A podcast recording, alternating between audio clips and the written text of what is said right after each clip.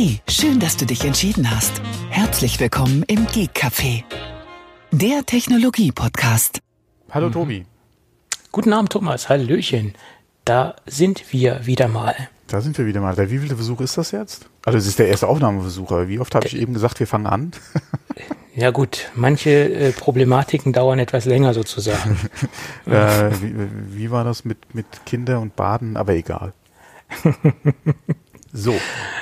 Gut, dann würde ich sagen, fangen wir doch mit äh, ein paar Erwähnungen an und nämlich mit der Erwähnung, dass uns heute wieder Contest unterstützt. Mhm. Und was Contest macht und tut, erzählen wir euch wie gewohnt in der Mitte oder im Laufe der Sendung. Genau. Genau.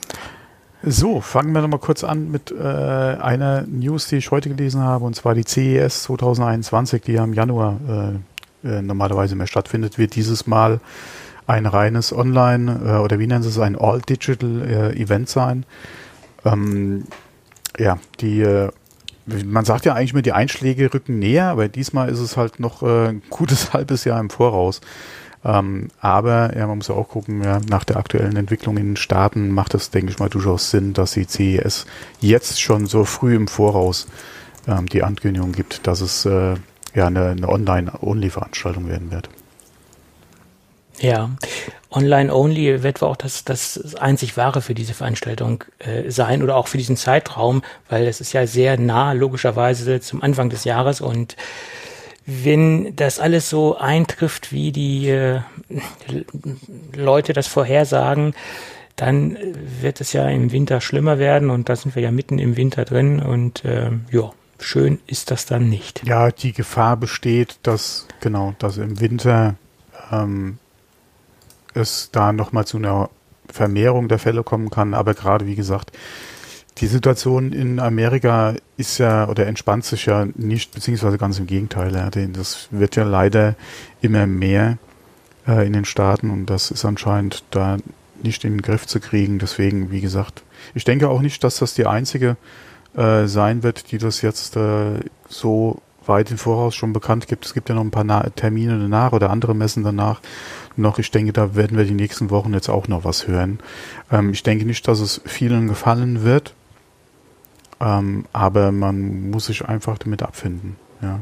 Beziehungsweise ja. halt äh, ja, nicht so blauäugig sein äh, und davon ausgehen, dass von oder dass ab nächsten Jahr alles äh, wieder äh, okay ist, ähm, sondern je nachdem, wie halt der Verlauf ist, gerade auch wie der Winter sich nochmal entwickelt, könnte uns da noch ein bisschen was länger verfolgen. Wir reden ja da eh schon die ganze Zeit drüber und äh, sagen jedes Mal, äh, oder hoffen, äh, sagen nicht, aber wir hoffen ja, dass es besser wird und dann, ja, kommen leider immer mal wieder äh, neue Fälle dazu oder News dazu, auch bei uns in Deutschland, ja, kann man ja auch nichts sagen. Wir hatten ja gerade vor der Aufnahme kurz drüber nochmal gesprochen, ja. Ähm, ja, es ist, äh, es ist wie es ist. Wir können es leider ja. nicht ändern. Ja. Und können nur das Beste hoffen. Ja. Und, aber nachdem die äh, Fußball-Bundesliga ja auch wieder drüber denkt, Leute ins Stadion zu lassen, ähm, müssen wir uns mal überraschen, wie das ausgeht. Oder überraschen lassen, wie das ausgeht. Mhm. Das ist richtig. Und dann gibt es halt auch Firmen, die äh, sind mehr oder weniger auch dazu gezwungen, in Anführungsstrichen dazu gezwungen, aus wirtschaftlicher Situation einfach ihr Line-up vorstellen zu müssen. Äh, heute ist mir nämlich eine, eine Presseeinladung ins Haus geflattert der Firma Löwe. Äh, wir hatten ja auch Löwe schon des Öfteren mhm. diskutiert und äh, thematisiert. Die stehen ja auch kurz davor, ihre neuen Produkte zu präsentieren.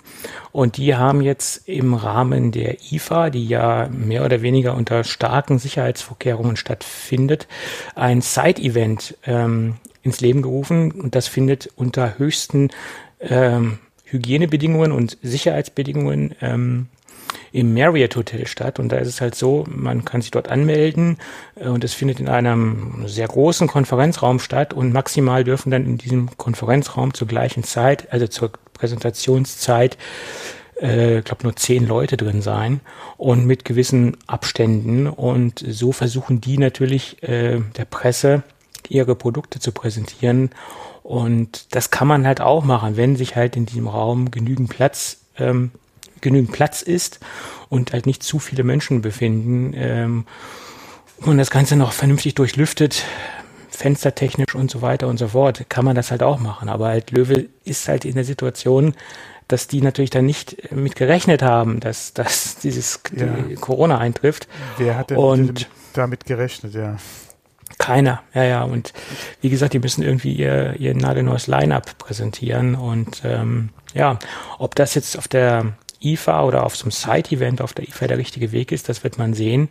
Ja, Aber ich, ich denke mal so ein Side-Event, äh, wo man dann auch äh, das nochmal steuern kann, ist auf jeden Mhm. Fall besser, als wenn du hier irgendwie äh, so eine Messe hast wie, okay, wie früher sowieso nicht, aber wo du äh, nicht so kontrollieren kannst, wie der Ablauf ist, wie halt, wie gesagt, etwas oder bei so einer geladenen Veranstaltung.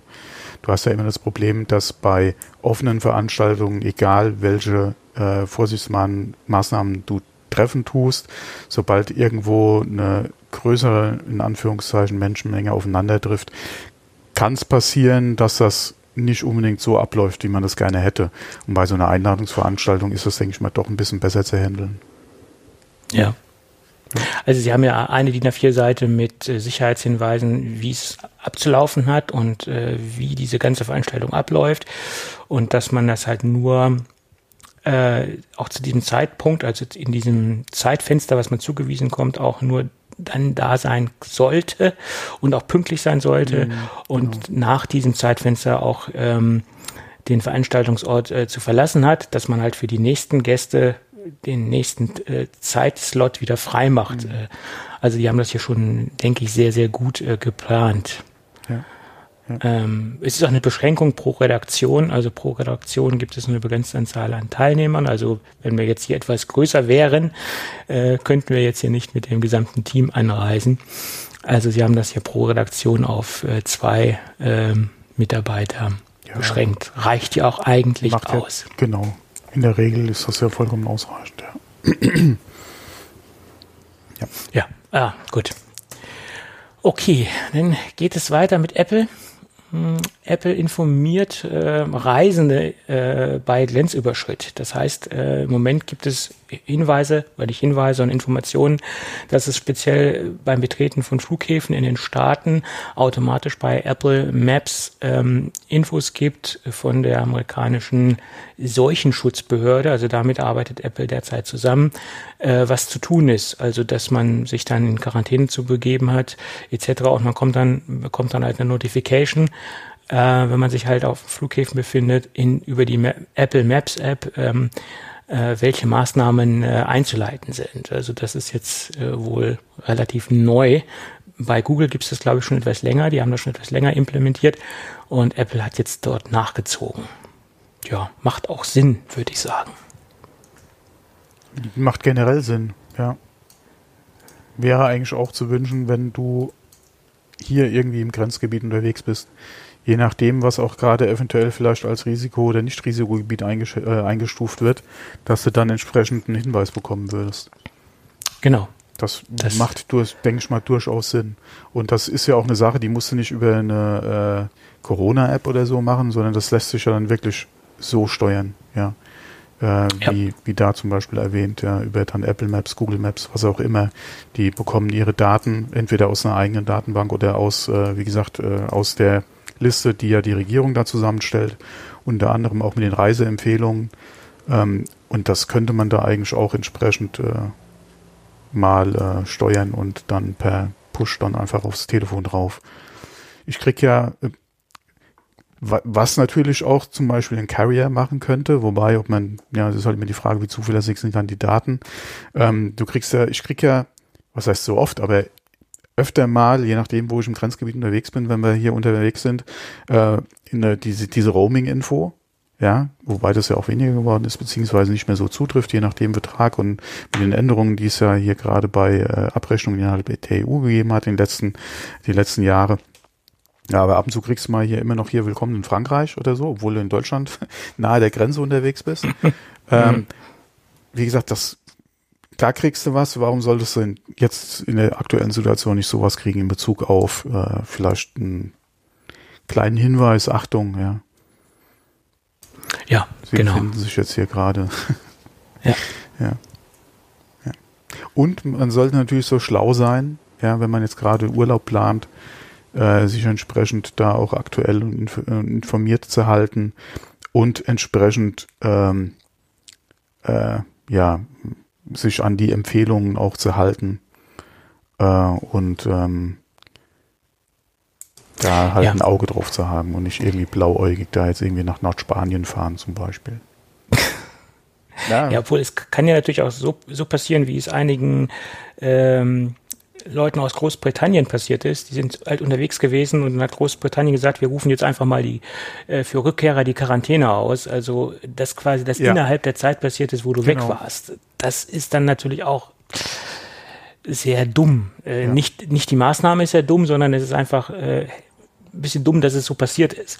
Äh, aber ich finde es wiederum sehr gut, dass die dass Großbritannien so schnell reagiert hat und das dann trotz alledem eingeläutet hat, ähm, diese Quarantäne. Ja, es Ähm, muss halt nur jeder Rückkehrer mitkriegen und sich dann halt auch entsprechend dran halten. Und das ist Ja. halt auch wieder eine Sache, wie willst du das überprüfen? Ja, Du kannst ja nicht jedem eine Fußfessel geben. das ist so. Das kannst du nicht nehmen. Ja. Ja. Das ist halt die Problematik. Äh, Zwangsteste werden ja momentan auch diskutiert. Äh, ist rechtlich ja anscheinend auch nicht zu, zu realisieren so einfach. Dann rufen andere wieder äh, dazu auf, ja, wenn es rechtlich nicht möglich ist, müssen wir die rechtlichen Möglichkeiten dazu schaffen. Ähm, also schwieriges Ding, ja, schwieriges Ding. Wobei, Ja, wer fährt denn bitte in ein Risikogebiet aktuell? Ja? Muss man das Naja, also auch? das machen wahrscheinlich mehr Leute, als, als wir uns das vorstellen Ja, können. klar, aber Und dafür würde ich natürlich auch sagen, für die Leute, die in Risikogebiete fahren, ist natürlich eine Zwangsprüfung oder ein Zwangstest angemessen. Für die Leute, die unverbesserlich sind und das trotzdem machen. Ja, also ich wüsste nicht, warum man jetzt unbedingt in, wo man im Vorfeld schon weiß, das ist ein Risikogebiet, beziehungsweise da sind die Fälle halt so, muss ich da hinfahren, Urlaub machen? Ja. Man, man sieht ja, was zum. Beispiel gerade passiert. Früher, vor Corona ja auch, ja, muss ich mit dem Backpack irgendwo, keine Ahnung, durch äh, Afghanistan. Ah, ja, so. okay. Das ist dann nochmal ein ganz spezielles Risiko oder auf eine ganz andere Ja. Art und Weise. Aber so Aber es halt, ja. Gibt ja die Unverbesserlichen zum Beispiel, die zum Goldstrand fliegen nach Bulgarien. Das ist jetzt im Moment Ja. so, ein, so ein wachsender Hotspot, der im Moment so schön am Hochkochen ist Hm. und die ein, ein Fakt drauf geben, auf gut Deutsch, äh, was dort passiert oder was dort abgeht. Und diese Leute sollten auf jeden Fall, wenn sie zurückkehren, nach meiner Meinung, das ist meine ganz persönliche Meinung, äh, einen Zwangstest äh, unterzogen werden. So sehe ich das. Und diesen sollten sie auch selbst finanzieren, wenn sie in einem das ist nochmal eine andere Frage, aber sie Ja, aber das auf jeden Fall einen Test machen, ja. Und nicht nur einen, sondern am besten, du musst ja eigentlich zwei machen, ja. Ja, klar. Ja. Nee, äh, aber da, man muss ja nur nicht mal so weit gehen. Jetzt sind wir doch wieder länger in dem, äh, bei dem Corona-Thema. Äh, man muss ja nur mal nach Hamburg gucken. Gerade Kiez, ja, was da die letzten Wochenenden abgegangen ist, jetzt diskutieren sie über ein, äh, wie war das bei, bei Buden und so, über ein Alkoholverbot, äh, ein Alkoholverkaufsverbot über die Straße. Ja. Ähm, also, wie gesagt, man muss da noch nicht mal so weit gehen. Wie gesagt, das ist ja vor der eigenen Haustüre fast. Ja Ja, das ist richtig. wo die Leute einfach so richtig. unvernünftig sind, ja. Oder hier, Ja. was geht in Stuttgart, Frankfurt, Obernplatz teilweise ab, ja. Das sind ja auch so Zustände, wo ich mich frage, äh, hallo? Ja gut, da haben sie jetzt eine Limitierung reingebracht, was die Sperrzeit angeht. Ich glaube, Ja, 12 Uhr ist dort dicht und Bringt äh, ja nicht nur viel, bis ne? Dann machen sie es vorher oder suchen sich andere Plätze. Das, Ja, ja. Also wie gesagt, das ist alles so unvernünftig. Ja. Ich weiß es einfach nicht. Vielleicht, ich, vielleicht bin ich auch einfach zu alt für den Scheiß mittlerweile. Oder Ich vielleicht sind wir zu vernünftig, äh, was das an, an, anbelangt. Ja, ich sag ja, sein. vielleicht ist man einfach zu alt. äh, Gut, aber Gut. Genug dazu. Ja, genug lass uns dazu. das Thema wechseln. Und ich habe ja, Ja. letzte Woche schon prophezeit, dass wir wahrscheinlich einige Nachträge haben werden. Und die haben wir auch, ähm, nämlich was das äh, Line-up und was die Preise äh, von Herman Miller angeht. Da gibt's jetzt äh, nämlich ein paar Überraschungen. Ich finde sogar positive Überraschungen zu, zu dem, was den Stuhlpreis angeht. Ähm, der Stuhl kostet nur, in Anführungsstrichen nur, äh, 1276 Euro. Und das ist die, äh, der Preis, der bei Herman Miller direkt auf der Seite steht.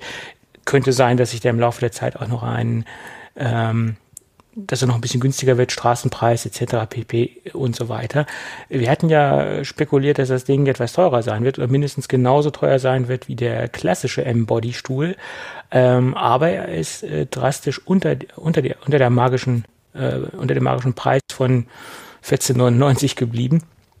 Also wir haben da wirklich 12,76 ein, ein, denke ich, ein sehr ähm, äh, ja, marktfähigen Preis für, für so eine Art von Stuhl. Also da ist man gar nicht mehr so weit weg von, von anderen äh, hochwertigen genau, Gaming-Stühlen. Gaming-Stühlen, das, ja. ja. ja, genau. Da hat mich eh schon immer gewundert, was da teilweise ausgerufen wird, ja, oder, oder wer sich da äh, erdreistet, teilweise hier äh, hohe dreistellige oder niedrige vierstellige Beträge auszurufen. Da ist der Preis, denke ich mal, dann für den Stuhl ja, und die Firma vernünftig äh, genau. Äh, platziert, ja. Ja, und man muss ja bedenken, das Ding hat zwölf Jahre Garantie. Ich glaube, das haben auch die wenigsten Gaming-Stuhlhersteller. Das ist immer noch so ein wichtiger Aspekt, finde ich. Gut, und dann hatte ich ja gesagt, auf den Bildern war ein Schreibtisch zu sehen. Das ist richtig, das habe ich auch richtig interpretiert. Das ist auch ein Schreibtisch und das ist ein Schreibtisch äh, aus dem Hause Herman Miller. Nennt sich Navy, nee, doch Navy Gaming Schreibtisch und ist höhenverstellbar, also das ist so, so ein klassischer höhenverstellbarer Schreibtisch. Auf den ersten Blick unterscheidet er sich jetzt nicht von, von anderen äh, Schreibtischen, die höhenverstellbar sind. In meinen Augen müsste man sich vielleicht noch mal ein bisschen genauer mit beschäftigen. Ähm, und er liegt bei 1078 äh, Euro. Ähm, finde ich jetzt auch nicht so heftig, finde ich jetzt auch alles noch in einem normalen, angenehmen Preisbereich, finde ich. Ja. Mm, ja, wobei es gibt, denke ich mal, vergleichbare Tische, die dann doch noch ein Ticken günstiger sind. Beim Stuhl, ja, klar, denke ich mal, wird es schwierig, aber bei den Schreibtischen könnte man auch nochmal ein paar Euro sparen. Wobei, man muss ja auch gucken, äh, die äh, in ganz in schwarz ist natürlich schon, ja. Ist Geschmackssache. Ist ähm, es ist nett, würde ich wahrscheinlich jetzt nicht unbedingt haben wollen. Stichwort Schreibtisch, ähm, Staubmagnet. Staub, ja, das ist halt ja. das Problem, aber so designtechnisch auf den ersten Blick, ja, auch gerade bei den Bildern, die sie da auf der mhm. Seite haben, macht schon einen schicken Eindruck. Wobei, wenn man dann mal guckt, was sonst noch alles schwarz ist, ja, vor allem unter dem Schreibtisch, ja, das ist dann wieder so schwarzes Loch, das äh, muss ja. dann auch nicht unbedingt sein, ja, aber ansonsten Schwarz geht natürlich immer, ja. Schwarz ist sexy, ja. Äh, das stimmt. Gut, und dann gibt es noch dazu passend einen Monitorarm, der optimal auch zum Schreibtisch passt. Äh, der liegt bei 189 Euro. Jo. Äh, Premium-Monitorarme, also nach meiner Meinung, liegen auch im gleichen Preisbereich. Also gibt es natürlich auch wahnsinnig große Qualitätsstufen. Ähm, und gewiss gibt es auch günstige Monitorarme, aber äh, ich denke, äh, da wird der, die Qualität des Monitorarms auch zur Qualität des Schreibtisches passen und ähm, etc. Ja. Äh, ja, vor allem, ja, ich habe jetzt bis jetzt nur die Bilder gesehen und da macht das alle von der technischen Lösung her schon einen sehr vernünftigen Eindruck. Ähm, auch wieder ganz schwarz. Wie gesagt, schwarz ist sexy, ja. Ähm, je nachdem, was für einen Monitor du hast, äh, macht das natürlich dann schon einen sehr schicken äh, Eindruck, ja. Wobei du von dem Arm in der Regel ja nicht so viel siehst, ja, bis auf den Fuß. Ähm, mhm. Aber wenn der vernünftig, oder wenn, was ist vernünftig, wenn er sehr gut funktioniert, ja, was er auch sollte für das Geld, und da von den Einstellungen her und auch vor allem halt nicht viel Spiel oder, oder Wackeln hat, ja, im Arm selbst, warum nicht? Ja, ein guter Arm. Äh, und ich habe mir selbst schon geguckt, für meinen hier einen Arm zu installieren und hatte auch schon so ein günstiges Ding hier über Amazon. Ja, ich habe ihn jetzt nicht montiert, muss ich ehrlich sagen. Ja, ähm, das war jetzt nicht so der Weisheitssitz Schluss, aber wahrscheinlich auch da, ja, was du halt, du musst entweder das richtig günstige finden oder äh, dann wahrscheinlich doch in Qualität investieren. Ja.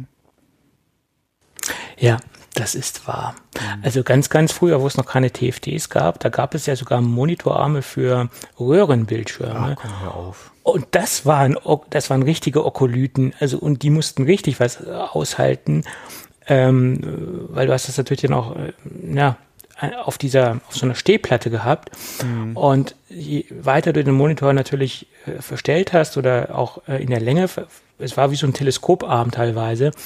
Und ähm, je länger du ihn natürlich gezogen hast, je mehr hast du auch die Hebelkraft gehabt auf mhm. den, auf den, auf den Schreibtisch oder wo es befestigt war. Äh, also das, das waren, was waren Trümmer und äh, war, ich kann mich noch daran erinnern, was die Dinger äh, für einen Aufwand gemacht haben, die zu, zu installieren und, und äh, es war Wahnsinn, Wahnsinn. Ja, ja, ja. Aber selbst heute, äh, wenn du an zwei, drei, vier, äh, sechs, acht äh, Monitorlösungen denkst, was jetzt äh, so Monitorarme oder Ständer betrifft, ähm, da kommt schon einiges an Gewicht und, und Stahl äh, beziehungsweise Metall zum Einsatz, ja. Das ja, klar. da, gerade wenn du in den Ultraweitbereich gehst und vielleicht zwei Monitore übereinander montieren willst, da hast du auch schon einen Ständer am Start, ja. Mhm. Ups, das klang jetzt ein bisschen. Eine, eine wahnsinnig große Installation am Start, sagen wir es mal so. Mhm. Da gibt es ja die, die wahnsinnig, wahnsinnigsten Möglichkeiten, ja, speziell auch für solche Einsatzgebiete wie ähm, Einsatzzentralen, ähm, Überwachungszentralen, ähm, äh, Börse etc., wo du ja. da zig Monitor hast, da ist natürlich so eine Installation ähm, teilweise vorhanden also, oder so. so eine ja, also Wand ist jetzt über, äh, etwas übertrieben, aber ich habe zuletzt eine Installation gesehen, auch gerade in Bezug auf äh, Überwachung. Das waren vier Monitore mit jeweils vier Bildern, äh, Nee, es waren sechs Monitore mit jeweils vier Bildern. So war's. Oder waren es mhm. acht Monitore? Nee, sechs. Sechs Monitore mit jeweils vier Bildern äh, über, von Überwachungskameras, die ich da gesehen habe. Äh, war auch schon eine recht ordentliche Installation. Das waren zwar, glaube ich, 24 Zöller. Oder waren es 21? 22? Könnte auch 22 gewesen sein. Aber wenn du da sechs Monitore hast, ist natürlich schon Du musst ja, ja auch erstmal montiert kriegen. Ja. Und mhm. die standen, wie gesagt, die hingen nicht an der Wand. Das war auch ein Ständer, an dem die dran waren. Mhm. Also ist schon, ja, da geht einiges. Ja, ja. Gut.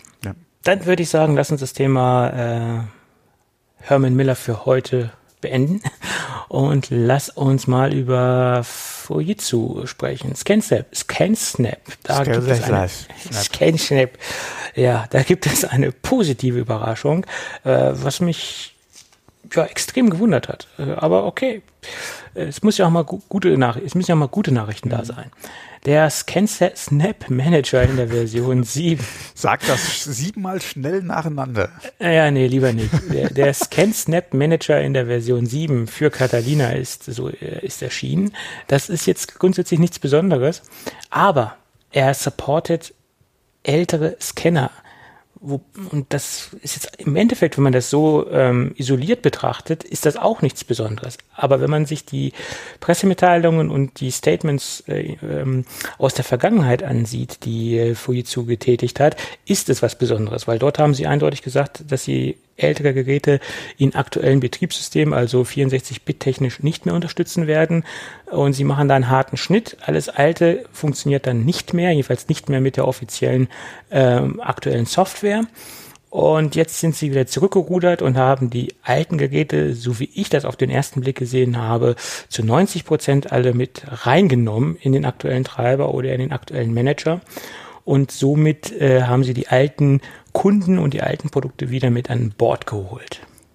Ja, finde ich gut. Äh, ich vermute mal, dass es da eine, große, eine große Feedbackwelle gab aus der Kundschaft äh, und dass sie da, darauf einfach reagiert haben. Das ist mein meine Interpretation, weil die Geräte sind von der Hardware extrem solide und auch sehr langlebig und auch gerade diese Produkte, wo es äh, sehr viel Ersatzteile noch für gibt, gerade diese Pick-up-Rollen, also diese, diese Gummirollen, die zum Beispiel das Papier aufnehmen etc. und diese Walzen, das sind ja alles Verschleißteile, die es auch als Ersatzteile zu kaufen gibt und die man austauschen kann ohne weiteres. Und äh, wenn die Geräte ähm, regelmäßig gewartet werden und bei einer gewissen Seitenanzahl auch diese Gummirollen ausgetauscht werden, dann sind die Dinger mehr oder weniger äh, fast unkaputtbar und, und halten sehr, sehr lange. Und warum sollte man sie dann softwaretechnisch äh, einfach äh, kaputt schreiben oder außer, außer Gefecht setzen? Macht ja keinen Sinn. Ja. Und somit haben sie das äh, wieder zurückgedreht. Finde ich sehr, sehr gut. Äh, ja, ja. Würde mich mal interessieren, ähm, ob sie da wirklich sehr, sehr, sehr viel Feedback bekommen haben, um es mal so auszudrücken. Und dass sie dann gesagt haben, okay, dann müssen wir da ein bisschen Arbeit investieren. Oder aber ob das einfach äh, so ein zufälliges Abfallprodukt im, war, da sie an den Treibern gearbeitet haben und haben gemerkt, huch, ja, wir müssen hier im Prinzip äh, gar nicht mal so viel Arbeit machen oder, oh, guck mal, zufällig funktioniert der auch noch mit dem neuen Treiber. Ähm, äh, das passiert ja auch ab und zu mal, ja, da überraschenderweise, ja, wenn sich die Hardware dann doch vielleicht nicht so stark unterscheidet, ja, dass ein Treiber dann mit wenig Anpassung oder mit nicht ganz so viel Aufwand dann noch äh, äh, anpassen lässt.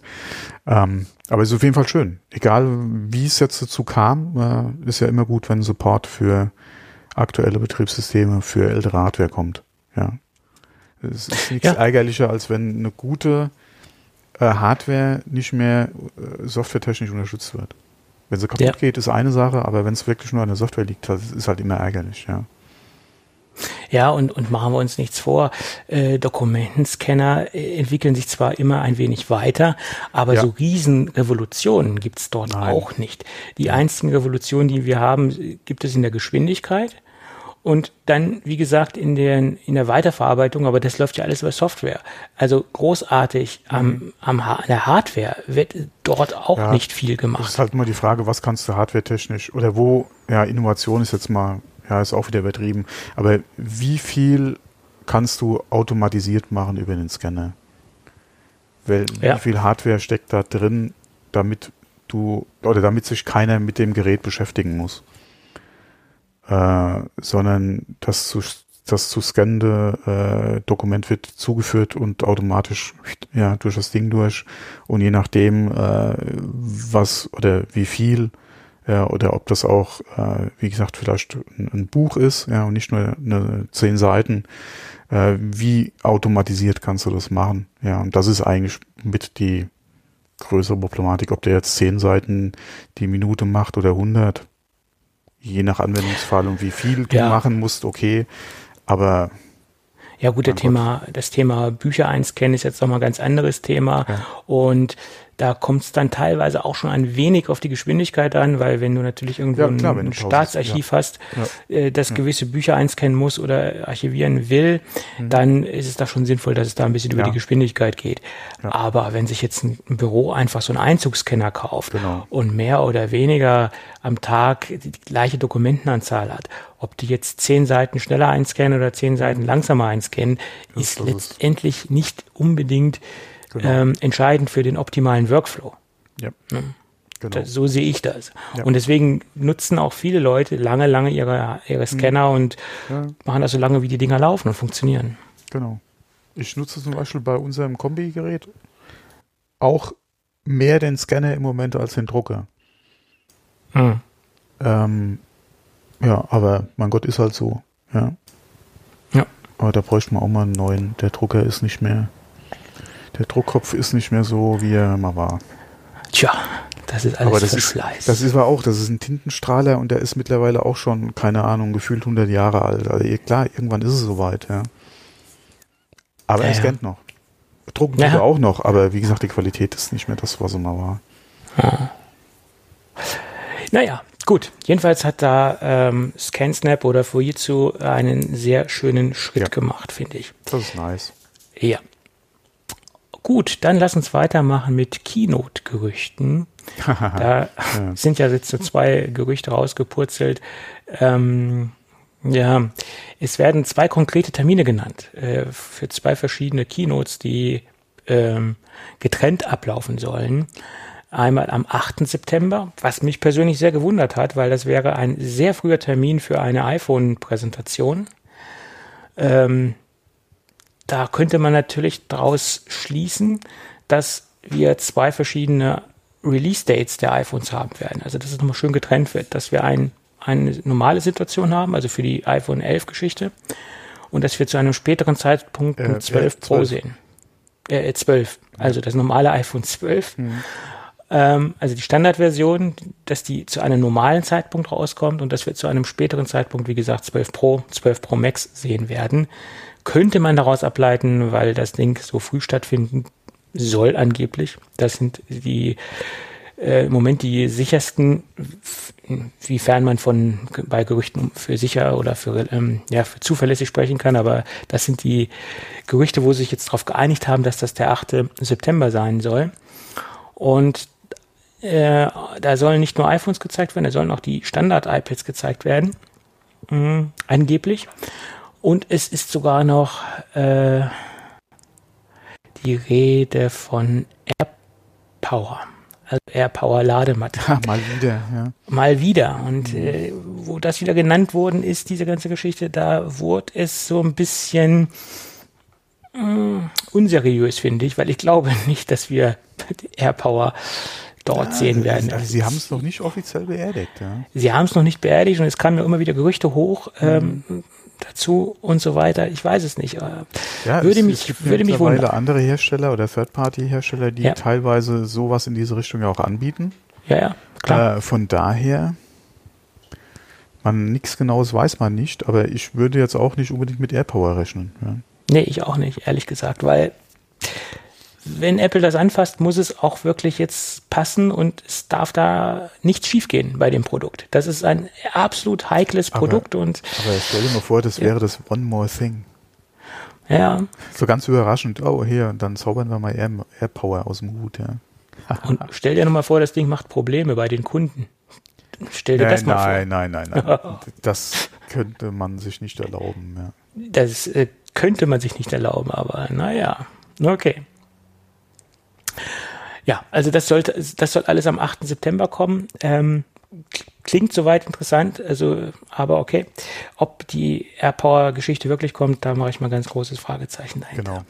Ganz, Und dann gibt es einen Termin für den 27. Oktober. Und da sollen wir angeblich die ersten äh, Silicon-Geräte sehen. Ähm, ja, und das soll sich nur auf äh, portable Geräte äh, beziehen. Also MacBook Pro, äh, MacBook Air wurde mhm. genannt. Ähm, bin ich auch gespannt. Äh, es würde natürlich passen. 27. Oktober, bis die Dinger dann released werden, bis die bestellbar sind. Vielleicht dann äh, Anfang, Mitte November, so 21. November etc. würde ich jetzt vielleicht mal so vorschlagen. Wirklich, ja. Wäre so auch das, das Produkt, um so das, das Weihnachtsgeschäft noch voll mitzunehmen. Und es wurde ja auch angekündigt, dass auf der, auf der, auf der WWDC, dass wir dieses Jahr auf jeden Fall noch Silicon-Geräte sehen werden. Und mittlerweile geht man ja davon aus, dass sich diese Geräte oder dass sich diese Silicons nur auf die portablen Geräte für dieses Jahr beziehen und dass wir da nichts Stationäres sehen werden, zumindest nicht, nichts in diesem Jahr. Da kommen wir dann gleich nochmal zu, zu der, zu der ganzen iMac-Geschichte. Äh, und das waren so die Gerüchte für den 27. Oktober. Da bin ich gespannt. Ja. Ja, hm. ja, also wie gesagt, es soll ja dieses Jahr soll's ja sollen ja noch äh, die beiden kommen. Du hast ja angesprochen. Was ich mir nur ein bisschen schwer damit tue, ist, ob die Geräte oder wie die preislich halt liegen. Ähm, ja. Ich hatte ja gesagt, gerade wenn halt das MacBook Air kommen sollte, vielleicht äh, werden wir ja sehen, dass halt die Preise auch entsprechend äh, günstiger ausfallen werden aufgrund äh, oder ja, aufgrund von äh, den eigenen Chips, dass man da halt gerade beim MacBook Air nochmal ein bisschen mit dem Preis nach unten gehen wird. Äh, nur wenn das MacBook Pro auch um einen ähnlichen Termin herumkommen sollte, ähm, würde das auch günstiger werden, wenn das eher günstiger wird? Oder würde man das Pro, obwohl es dann auch mit Apple Silicon kommt, äh, nicht günstiger machen? Weil vielleicht der Chip auch schneller wäre als der im MacBook Air. Also da tue ich, also da mit der Preisgestaltung tue ich mir echt schwer. Oder bleiben die Preise unverändert? Wobei, das könnte ich mir eigentlich nicht so vorstellen, gerade beim Air. Ich denke schon, dass sie da eventuell die Möglichkeiten, die sie haben, auch nutzen würden, um vielleicht nochmal ein paar Euro runterzugehen. Das, das, das weiß ich nicht, keine Ahnung. Ähm, ja, wobei es ja auch schon Gerüchte gab, dass die Preise nach oben gehen sollen, wobei ich mir das mit Apple Silicon oder eigenen Chips eigentlich nicht vorstellen kann. Also theoretisch kann ich mir das auch nicht vorstellen, aber man weiß ja nicht, äh, wie, wie, sie sich das vorstellen. Ähm, ich könnte mir auch im Moment noch nicht vorstellen, dass Apple sofort schon Leistungsdifferenzierungen äh, raushaut, was die Silicons angeht, dass das erst etwas später kommen wird. Ähm, ich, ich glaube nicht, dass jetzt das MacBook Air einen anderen Chip drin haben wird als der, das MacBook Pro. Wiederum wäre es ja auch ein bisschen blöd, da jetzt Geräte rauszubringen mit den mit beiden mit Prozessoren also, mit dem gleichen Leistungsindex. Das wäre also auch ein bisschen doof. Was ich mir vorstellen könnte, ist, dass es derselbe Chip ist, aber aber das getaktet. aber du im Air eventuell weniger Cores hast weil äh, wir hatten da ja auch schon drüber gesprochen, über die Yield Rate etc., äh, beziehungsweise, da, dass wie gesagt vielleicht zwei GPU-Cores weniger drin sind. Oder aber je nachdem, ja. wie die Architektur aussieht, du hast ja die, die, äh, die High, ja nicht, wie, wie, wie heißt es bei Apple nicht High Power? Du hast ja die in Anführungszeichen vollen oder schnellen und dann hast du ja die, die langsamen oder diese Standby-Cores, ach, wie, wie hieß es dann nochmal? Mir fällt es jetzt nicht ein, dass du da eventuell auch nochmal weniger aktive Cores einfach hast, je nachdem, wie in der Produktion eventuell auch Chips rausfallen, die halt den Qualitätsansprüchen nicht ganz so ja, dass du da, wie gesagt, dann einfach sagst, okay, dann ist es kein Achtkerner, dann ist es ein Sechskerner. Hm. Dass du das so vielleicht machst. Ja. Ja. Dass sie dann quasi den gleichen Chip reinmachen und den anders konfigurieren. Wie gesagt, andere Kerne vielleicht auch von der Taktung noch ein bisschen ja, nachdem, nach unten gehen. Wie gesagt, was halt auch einfach von der Yield Rate einfach ist. Hm. Dass du sagst, die, die, die, die Chips, die halt wirklich 100% äh, so rausfallen, wie sie sein sollen, die gehen halt ins Pro. Ja, du weißt ja auch nicht, es wird ja höchstwahrscheinlich ein neuer sein. Meinst du, die hätten jetzt schon unter 7 Nanometer für die neuen Chips? Beziehungsweise die ARM-Chips, die sie in die Rechner, an die Macs machen wollen, sind sie da, hat man da schon was gehört? Sind die auf 5 Nanometer? Oder ist es noch 7? Ich denke mal 7. Ähm, aber, egal, ja, dass, wie gesagt, je nachdem, was halt von den neuen Chips in der Produktion halt rausfällt, dass dann, okay, dann deaktivieren wir hier die schlechten Cores und äh, machen da draus einen Y statt einen X-Prozessor oder wie auch immer sie den nennen wollen. Und äh, der kommt dann ins MacBook Air. Das könnte ich mir zum Beispiel eigentlich sehr gut vorstellen, ja. Wäre möglich, dass es dann auf diese Art eine Differenzierung gibt, weil die Geräte müssten eigentlich auch leistungstechnisch differenziert werden. Das sind sie ja jetzt quasi auch. Äh, und das müsste dann sich ja, auch weil, in den Silicons fortsetzen. Weil von, von der Ausstattung her, je nachdem, was für ein MacBook Pro 13 Zoll du hast, ist es ja so gravierend zum R eigentlich nicht unbedingt. Naja, gut, du hast die 10er, die 10er Prozessorenarchitektur und in den anderen nur die neunte Generation. Ja, okay. Äh, zum Beispiel. Bei also wenn jetzt jetzt mal, aber ich meine von der technischen Ausstattung, du hast ja in beiden Thunderbolt. Ja, ja, das ist richtig, klar. Äh, USB-C äh, und äh, wie gesagt, ist, also da, okay, klar, ein top ausgestattetes MacBook Pro ist nochmal was anderes als ein MacBook Air. Aber ja. ähm, so grundlegend ist es ja nicht so, ja, nicht wie früher das MacBook, ja, was nur USB-C hatte und kein Thunderbolt, ja, äh, und dann das MacBook Pro. Das ist richtig, ja. das ist richtig, ja. Ja. Naja, gut, bin ich gespannt, ob wir das genau. äh, im Oktober sehen werden und ähm, was wir wahrscheinlich nicht sehen werden, also zumindest nicht dieses Jahr, das ist ein iMac mit Silicon-Prozessoren. Mhm. Äh, das sieht nämlich so aus, dass wir nochmal dieses ein Intel-Update sehen werden. Da ja. hat, das hat sich der Herr Prosser zu geäußert. Der meinte, dass das Ding einfach nur einen Speedbump bekommt, mhm. ähm, Grafikkarte aktualisiert und ähm, Prozessoren aktualisiert.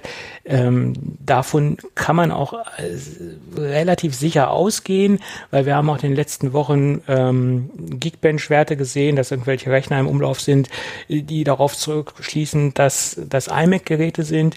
Also die Benchmark-Werte und die Konfigurationsgeschichten, da war ja in der letzten Zeit einiges im Umlauf und davon gehe ich jetzt aus, dass das auch im August kommen wird und er geht da übrigens auch von aus. Äh, da haben sich viele, viele Gerüchte dazu genährt äh, zu dem Thema. Vielleicht in der Zeit, wo wir gerade den Podcast aufnehmen, wurden die Dinger schon released, weiß man ja nicht. Da muss man auch vorsichtig sein, nicht, dass wir über alte Kamellen reden. äh, weil der, Okto ähm, der August ist ja nicht mehr lang. Wir haben heute den 28, 29. Also lange kann es jetzt nicht mehr dauern, wenn sich das bewahrheiten sollte, dass die noch im August kommen.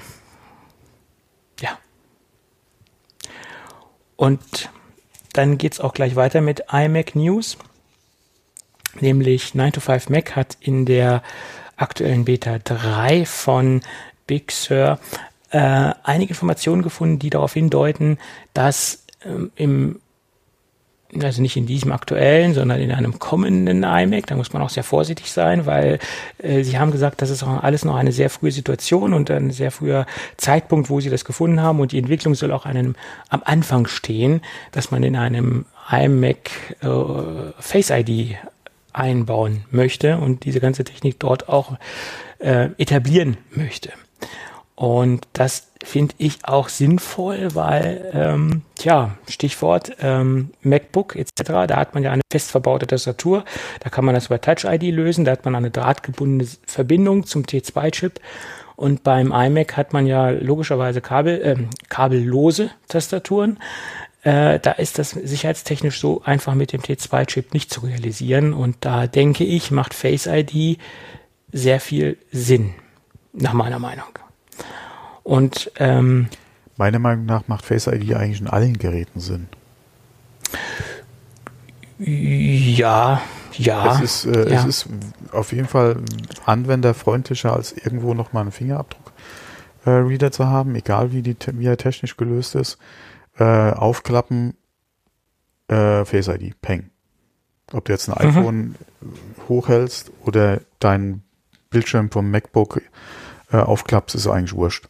Also es macht, wie gesagt, meine Meinung nach eigentlich für alle Geräte Sinn. Ob du dann zusätzlich nochmal, gerade wegen Zwei-Faktor oder so, ja, nochmal eine Touch-ID mit drin hast bei den MacBooks, äh, okay, das ist nochmal eine andere Frage.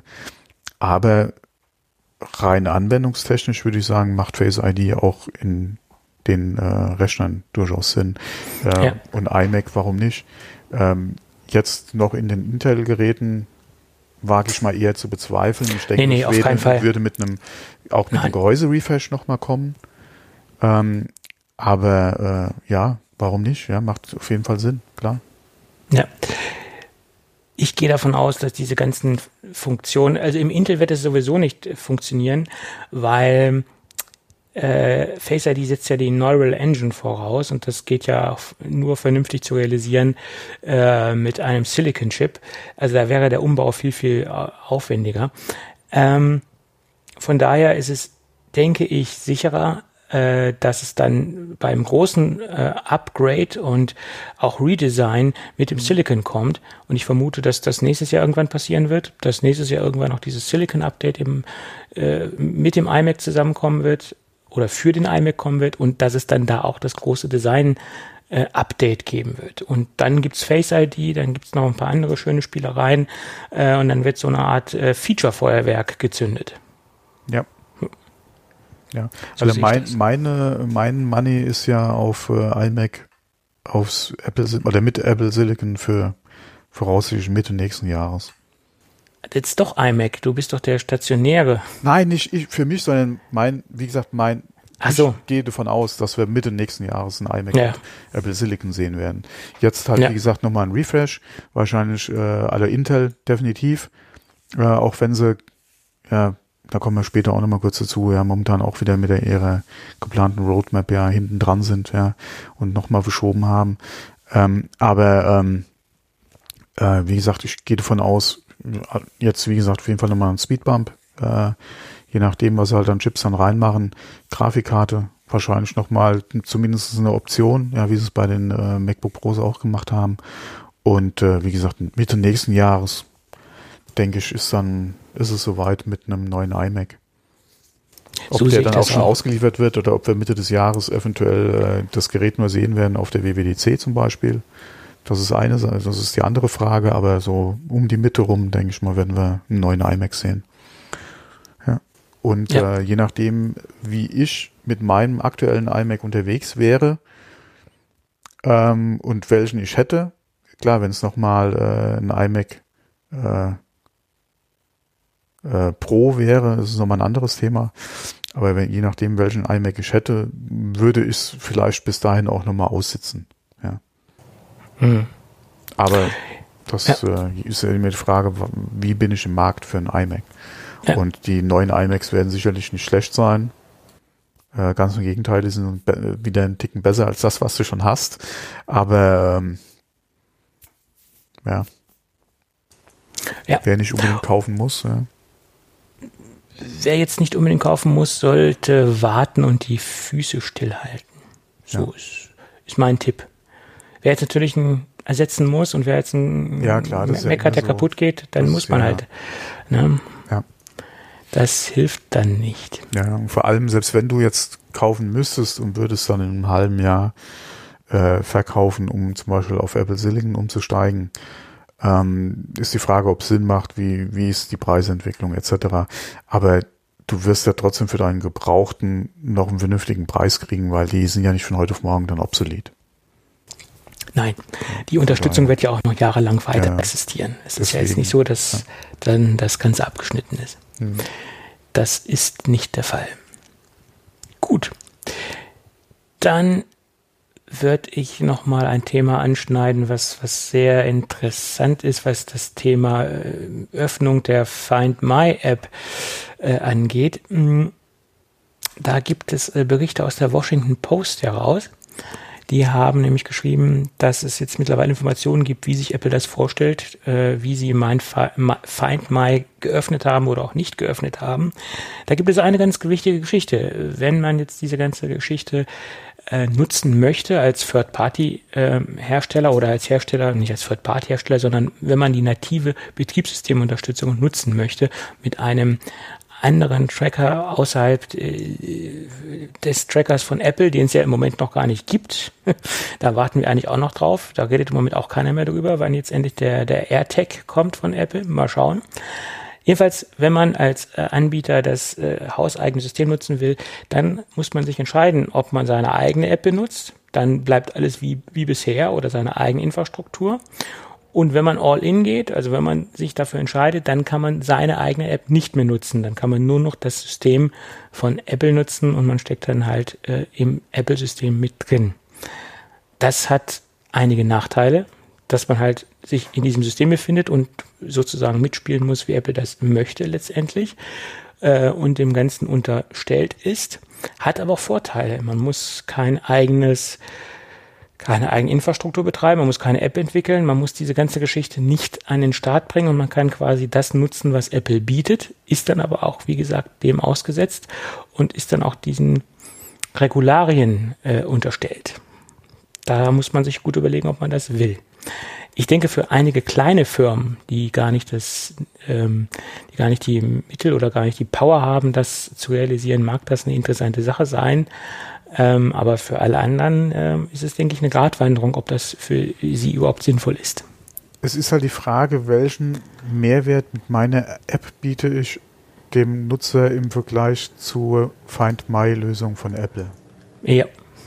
Äh, beziehungsweise nicht nur das, sondern ähm, welche Daten hole ich mir über meinen Nutzer, über meine App, die ich von Apple nicht kriege. Das ist wahrscheinlich eher das Ausschlaggebende mhm. an der Sache. Klar, ein paar Zusatzfeature, gerade auch äh, wie zum Beispiel, äh, ich weiß nicht, welcher Anbieter es ist, aber ähm, es gibt ja auch diese äh, Lösung, dass wenn wirklich du einen Gegenstand verlieren, verlegen solltest äh, auf Reisen ähm, und dann dieser äh, von irgendeinem anderen Nutzer, der auch diese App nutzt, dann äh, äh, irgendwie in die Reichweite kommt, du über dieses Netzwerk eine Meldung bekommst. Das ist jetzt zum Beispiel mhm. auch ein Feature. Ich weiß nicht, weiß nicht, inwieweit das Find My von Apple dann auch eventuell implementieren soll oder anbieten wird, ja, äh, als Feature. Das weiß ich jetzt nicht. Aber das sind ja zum Beispiel so Funktionen, die du eventuell verlieren würdest, ja, wenn du nicht diese App nutzt. Ja, klar, ähm, Deswegen ja schwierig. Ähm, aber für mich unter anderem mit ein Grund, mich für einen Anbieter zu entscheiden, dessen Hardware einfach mit Find My funktioniert und ich nicht auf eine Third-Party angewiesen bin. Gerade in Bezug auf, ich weiß nicht unbedingt, ja, was passiert mit den ganzen Standortdaten, ja, die gesammelt werden. Mhm. Was macht der Anbieter damit? Mhm. Ähm, bei Apple, ja, je nachdem, ja, das wird eine anonymisierte Lösung sein. Der Anbieter oder der, der, der Hardware-Anbieter, der dann die Find My-Funktionalität äh, von iOS nutzt, wird ja zwangsläufig nicht alle Daten kriegen, die er über seine App kriegt. Was mir ja als Nutzer eigentlich nur recht sein kann. Solange die Funktionalität mhm. nicht eingeschränkt ist, ist mir, kann es mir nur recht sein, wenn der weniger Daten kriegt, als er eigentlich haben muss. Ähm, aber das ist ja eine Diskussion, die wir generell auch im App Store hatten in der Vergangenheit, die wir immer noch haben teilweise, äh, dass äh, Entwickler ja sagen, sie kriegen von Apple nicht all die Daten, die sie gerne hätten. Ähm, ich denke mal, das ist eine Diskussion, die wir da jetzt in Zukunft auch haben werden, ähm, die allerdings, wie gesagt, solange die Funktionalität gegeben ist und ich das machen kann oder, oder die Hardware das tut, was sie für mich machen soll, ist es mir als Nutzer ja im Prinzip eigentlich nur recht. Ja. Und ähm, ja. Ja. ja. Wie gesagt, man muss als Firma halt abwägen, ähm, genau. ob das Sinn macht oder nicht. Und ähm, ich denke, kleinere Unternehmen äh, sind sicherlich gewillt, diesen, diesen Weg so zu gehen. Ja. Naja. Gut. Was haben wir denn noch interessant? Ach so, hier, Garmin. Äh, das hatte ich jetzt gerade erst gelesen. Das ist komplett an mir vorbeigegangen. Hattest du das? Die haben auch Scheiße am Bein, ne? Auf äh, ja, seit letzten Donnerstag äh, ist äh, Garmin Connect äh, oder war offline und ja. kommt jetzt schrittweise äh, zurück. Ähm, anscheinend, also äh, es ist gibt von Garmin, so viel ich weiß, jetzt nichts Offizielles dazu, war es eine Ransomware-Attacke. Äh, ja, die äh, haben sich da anscheinend was eingefangen. Da wurden äh, anscheinend die Dienste, ja nicht nur die, sondern anscheinend auch Kundenservice-Dienste, äh, E-Mail etc. anscheinend äh, über ein Virus verschlüsselt und da ist eine Erpressung gelaufen anscheinend bei Garmin. Äh, also offiziell ist nur die Rede von einem Virus. ähm, interne Mitarbeiter haben da anscheinend ein bisschen was ausgeplaudert. Es muss halt eine Ransomware-Attacke gewesen sein. Ähm, Garmin hatte, glaube ich, letzte Woche mitgeteilt, dass äh, ja äh, übers Wochenende die an der Lösung arbeiten, äh, wie auch immer die aussehen soll. Wie gesagt, mittlerweile kommen die Dienste langsam wieder zurück, aber es ist schon ein starkes Stück. Ja. Aber da sieht man auch mal wieder, dass man von einer Infrastruktur abhängig ist, ja, klar, die ein definitiv. Anbieter dir zur Verfügung stellt und dass die Hardware, die du letztendlich hast, äh, mehr oder weniger ohne die Struktur, die dahinter steht, ja. fast wertlos ist. Ja, ja, und das ne? hatten wir ja das erste Mal in größerem Umfang als damals Pebble ja quasi äh, hm. vom Netz gegangen ist. Ja. ja. Äh, wo die Diskussion ja schon, äh, schon am Laufen war. Plus dann natürlich alle Services, die dann, oder jede Hardware, die halt irgendwie Cloud connected ist. Wir haben da ja auch schon äh, über Kameras gesprochen, äh, über ähm, andere Dienste oder, oder Hardware ja auch. Ähm, wir hatten, glaube ich, sogar mal über Philips Hue gesprochen. Ja, ja, klar. Die ja, das äh, Gleiche. Ja. Äh, solange du da nicht auch die Möglichkeit hast, das dezentral irgendwie zu nutzen, ja, oder serverunabhängig oder Third Party äh, oder Fremddienst-Server äh, technisch halt äh, ohne zu nutzen, bist du halt darauf angewiesen, dass der Service einfach läuft. Und wenn er nicht läuft, funktioniert eventuell deine Hardware nicht. Und ähm, das ist ja alles schön und gut, solange die Server laufen. Aber wenn halt wie jetzt hier zum Beispiel ja, was passiert und du dann tagelang äh, so einen Dienst nicht nutzen kannst, äh, oder je nachdem, es ist die Frage, wann wird es wieder vollkommen online sein, äh, eventuell auch mal eine komplette Woche lang den Service nicht nutzen kannst, ist schon, äh, schon ein Stück, ja. Ja, und das fand ich ja damals so interessant, oder ich finde es immer noch so interessant, äh, bei der Firma Rademacher mit dem Homepilot. Da findet die ganze Geschichte, die ganze Steuerung äh, lokal statt. Das heißt, alles, was du dort angeschlossen hast, äh, wird konfiguriert lokal auf deinem kleinen Homepilot. Und wenn Rademacher irgendwelche Probleme hat, äh, dann kann ich das recht kalt lassen. Bis zu einem gewissen Punkt kann ja, ich es kalt lassen. Das, das, ja, bei so Lösungen gibt's ja nicht nur von Ratemacher. Nee, nee, aber, ich sag, aber das fällt mir gerade ein. Aber ich mal einen kleinen Disclaimer einbringen. Ratemacher hat uns in der Vergangenheit mal, wie die Hörer wissen, ja auch mal unterstützt. Genau, ja, ja. Äh, aktuell nicht. Ähm, aber wir haben auch schon über Ratemacher gesprochen, bevor sie uns unterstützt haben. Und wie jetzt ja. auch sprechen wir über Ratemacher, nachdem, wie gesagt, ohne äh, aktive Unterstützung. Also von Genau. daher, Nein, nein, also wie gesagt, wir haben auch schon davor gesprochen und wir hatten auch schon vorher Produkte im Einsatz, also speziell Ja. Roll Rollläden, Motoren Genau. etc. Also das nochmal als Disclaimer. Aber wie gesagt, das war auch ein großer Vorteil oder ist ein großer Vorteil vom HomePilot, weil du halt zentral deine Steuerung Genau. auf dem HomePilot konfigurierst und das Ding funktioniert auch, wenn Rademacher halt nicht funktionieren sollte. Bis zum gewissen Punkt. Wenn es irgendwann mal ein Update benötigt äh, oder wenn der HomePilot mal irgendwann ein Update benötigt, dann wohl nicht, aber man geht ja auch nicht davon aus, dass ähm, Rademacher da über Monate oder über Jahre Probleme haben wird, äh, den HomePilot zu aktualisieren. Aber das hat man ja auch bei allen anderen Produkten auch. Wenn jetzt AVM massive Probleme hat, dann gibt's auch keine Updates mehr für deine Fritzbox. Als ja, okay, Beispiel. aber sie funktioniert Ja. ja noch. Sie funktioniert trotzdem noch und genauso ist es ja auch mit dem HomePilot. irgendwo im, im, im Netz irgendwo eine Umstellung geben, die eine Softwareanpassung notwendig macht. Genau. Ähm, aber dann ist eh die Frage, äh, wenn eine Netzumstellung passiert, willst du wahrscheinlich eh neue Hardware brauchen. Genau. Äh, ansonsten, wie gesagt, wenn die Box läuft, läuft die Box. Das Genau. genauso, wenn Rademacher läuft, läuft Rademacher. Dann läuft das Ding. Genau. Äh, aber wenn du halt diese Internet, nee, wie, äh, Internet of Things Dinge hast oder diese ständig connected Dinger oder Services nutzt, kann halt äh, mal schief gehen. Äh, klar, in dem Fall kann Garmin nur bedingt etwas dazu. Ja, die Frage ist halt, wie kam die scheiß Ransomware halt ins System rein? Ja, dafür äh, muss man halt gucken, ja, wie konnte das passieren? Genauso wie Twitter klären muss, ja, wie konnte der Hack passieren? Muss halt Garmin jetzt gucken, ja, wo war die Schwachstelle? Äh, hat irgendwo einer einen falschen Anhang aufgemacht?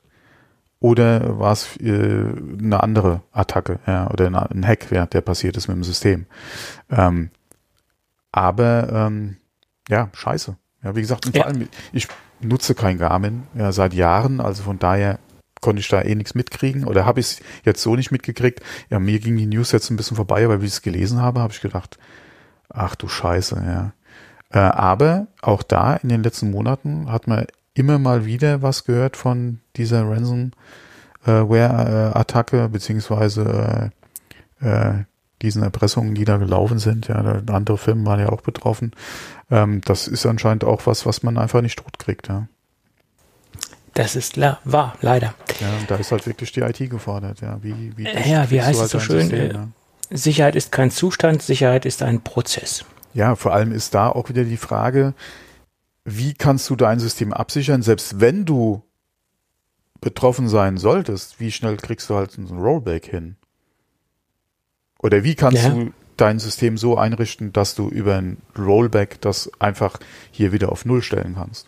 Oder Ja, auf und die Geschichte Zustand ist auch vor der die- Attacke. Ja. Die Geschichte ist auch die, je nachdem wie gut oder wie intelligent die Ransomware ist, kann sie auch dein Backup. Äh, Ja klar, be- aber das ist, das ist ja ne? wieder die Frage.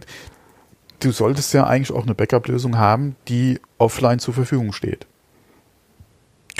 Sollte man. Sollte man. Also hättest du ja ein nicht betroffenes Backup. Nur wie kriegst du dieses Backup dann auf dein betroffenes System drauf?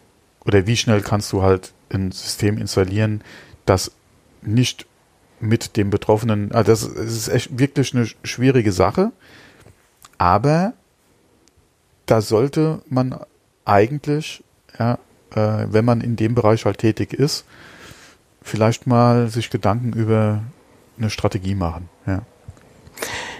Ja. Ja. Es ist nicht einfach und kostet viel Geld, ja, ich weiß. Ja, aber Das kostet sehr viel wenn man Geld. so einen Service hat, was, was kostet äh, mehr Geld, ja? ja. Der Ausfall äh, deines Systems, wenn du wirklich vielleicht eine Woche oder eventuell länger äh, vom Netz genommen bist, ja, wegen so einer Scheiße. Oder die Vorsorge. Falls du dich überhaupt dann auch wirklich 100% gegen absichern kannst. Äh, es ist ja auch nicht nur ein PC, auf dem das Ganze läuft, ja. ja, ist richtig. Das ist halt die Problematik auch wieder. Aber da, wie gesagt, äh, sollte man, wenn man in dem Bereich tätig ist, sich vielleicht mal was überlegen. Äh, und natürlich auch, wie kann ich sowas überhaupt vermeiden? Ja, wobei 100% wird es nicht gehen. Vor allem, wenn es irgendwie ein wirklich ein E-Mail-Anhang war. Das ist halt immer die, die Problematik. Ja. Das ist wahr. Da kannst du deinen Mitarbeitern noch so oft sagen, sie sollen nicht jeden Scheiß öffnen. Aber wenn es schlau gemacht ist, ja, kann sowas schon mal passieren. Ja. Ja, was heißt schlau, wenn es gut gemacht ist? wenn es gut gemacht ist, kann sowas halt schon mal recht schnell passieren, ja. Ja, gut, wir wissen ja nicht, wie es reingekommen ist. Es gab ja auch Gerüchte, dass es über eine Firma reingekommen ist, die sie aufgekauft haben und irgendwie was in ihrem System mit äh, implementieren wollten und ähm, ja, also sich das dadurch eingetreten genau, über haben. welche also, Tür, Hintertür, ja. über welche Ecke das reinkam, ist eine ganz andere Sache. Die, das muss Garmin mhm. jetzt einfach mal für sich dann äh, klären und da versuchen, das halt in Zukunft abzustellen. Aber mhm. ähm, nicht nur Garmin, sondern jede Firma, die in dem Bereich tätig ist und solche Services anbietet, könnte ja äh, ein, ein potenzielles Opfer sein für so eine Attacke und müsste da sich definitiv mal Gedanken machen, wie man sich darauf vorbereiten kann. Ja, Oder, so ist es. Ja, also das denke ich mal bleibt heute nicht aus. Nö, aber gerade auch solche Fälle, wie, wie sie gerade bei Garmin äh, passiert sind, das sollten andere Firmen, da sollten bei anderen Firmen so die, die Alarmglocken angehen. Auf jeden Fall. Und sie sollten sich so ein bisschen sensibilisieren äh, für solche Dinge. Ich hoffe, dass sie das tun. Wie gesagt, das muss ja nicht nur Garmin sein. Das kann ja durchaus äh, das könnte auch unter anderem, wobei ich jetzt die App nicht so genau kenne, aber Weight Watchers, äh, Weight Watchers zum Beispiel, ja, bietet ja auch eine App an. Ich denke mal, die, äh, ich weiß nicht, inwieweit die jetzt solche Funktionalitäten bietet. Ähm, aber äh, selbst ähm, äh, es gibt ja auch äh, die smarten Wagen, die ja wahrscheinlich. Oh, Wifings zum Beispiel. Ja, ja, ja, Haben die auch hier noch so ein Backend und, und, und App-Ökosystem? Kann ich dir nicht sagen, wie es bei denen funktioniert. Aber es gibt bestimmt irgendeine Waage ja, oder überhaupt klar. nicht nur eine Waage, aber auch andere Systeme, die eventuell im Hintergrund äh, noch einen Cloud-Dienst zur Verfügung stellen. Die könnten natürlich auch betroffen sein. Ähm, für mich, ja, äh, für mich als Nicht-Wieger ja, weniger ein Problem. Aber ähm, ja. alleine, äh, stell dir mal vor, dein, dein, äh, dein Navigationssystem im Auto, ja, du würdest keine aktuellen Daten mehr kriegen.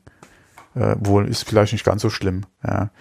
Dann hast du mal, müsstest du mal auf Staumeldungen und aktuelle mobile Blitzer verzichten. Ja, müsste auch ich glaube, für, für manche Leute, die nicht in der Lage sind, eine, eine physische Karte zu lesen, äh, wäre das äh, ein Weltuntergang. Ja.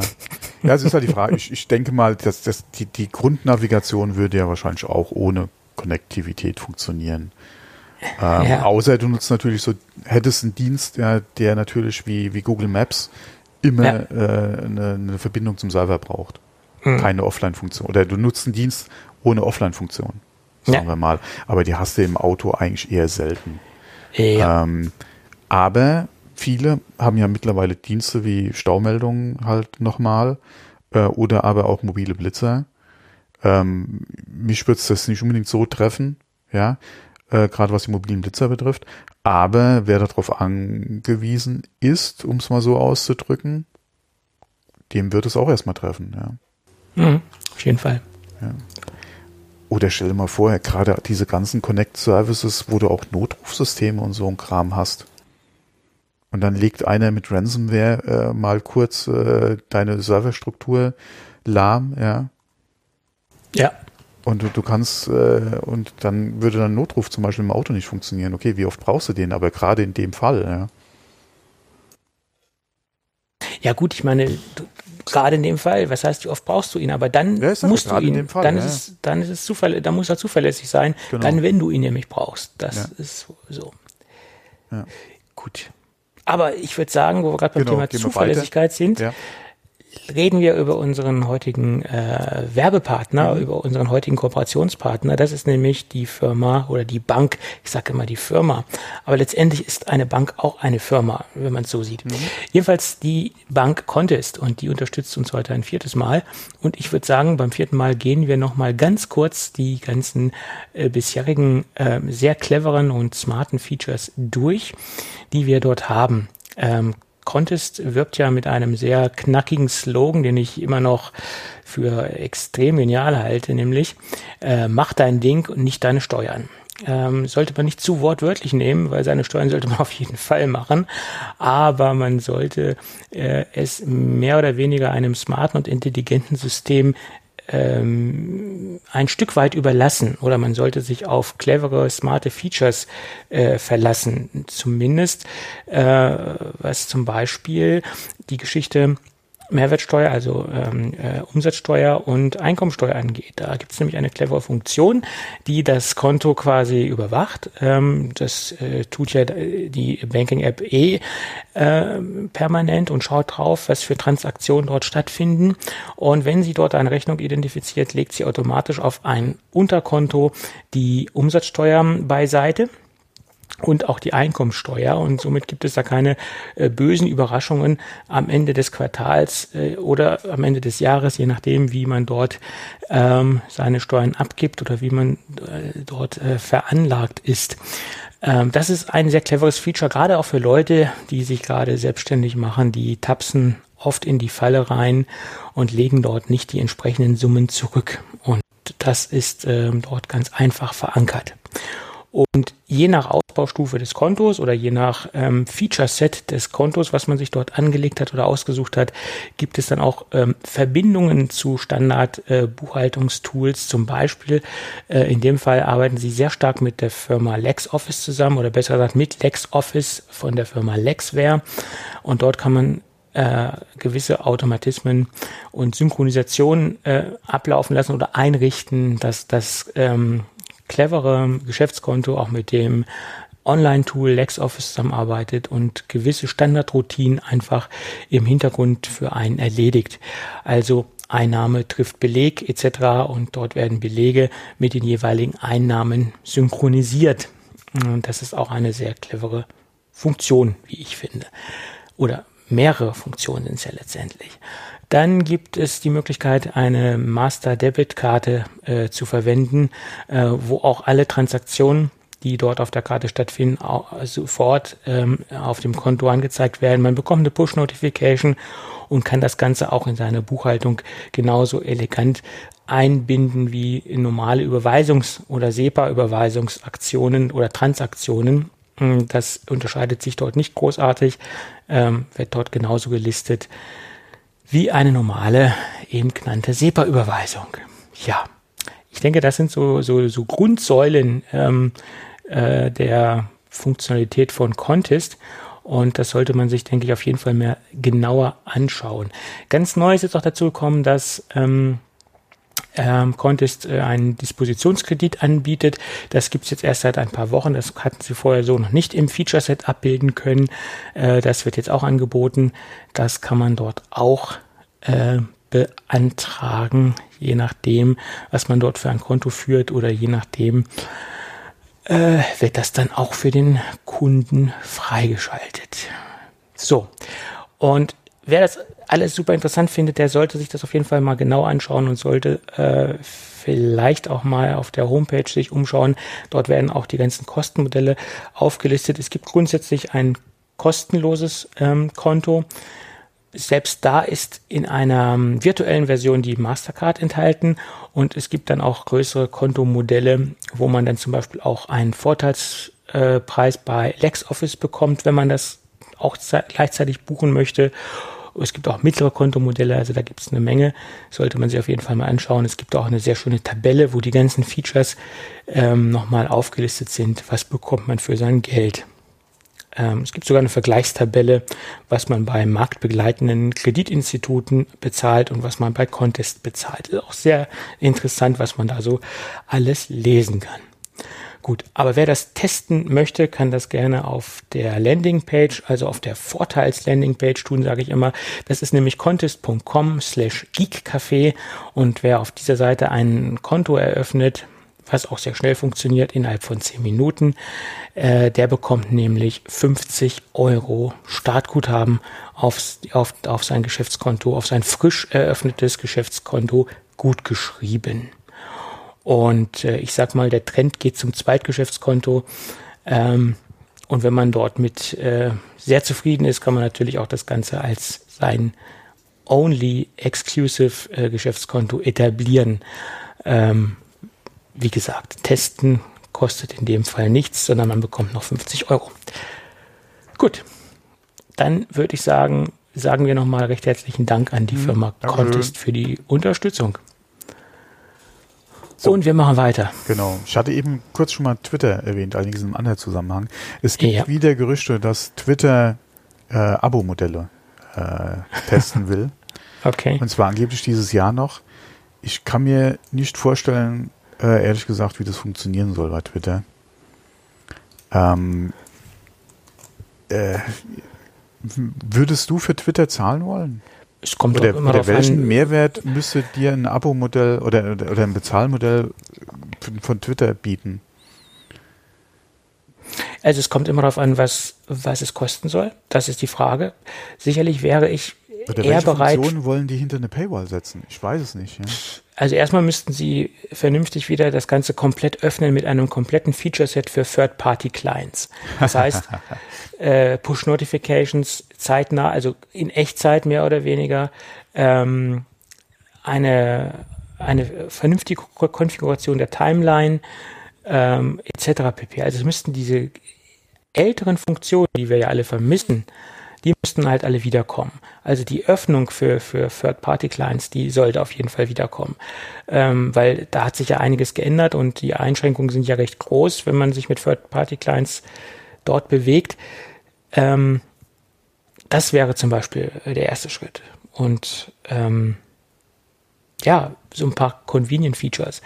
Äh, zum Beispiel das Editieren, das nachträgliche Editieren von Tweets äh, nicht nur, dass, dass man sie löscht, sondern dass man sie auch editieren kann. Vielleicht auch zeitlich limitiert.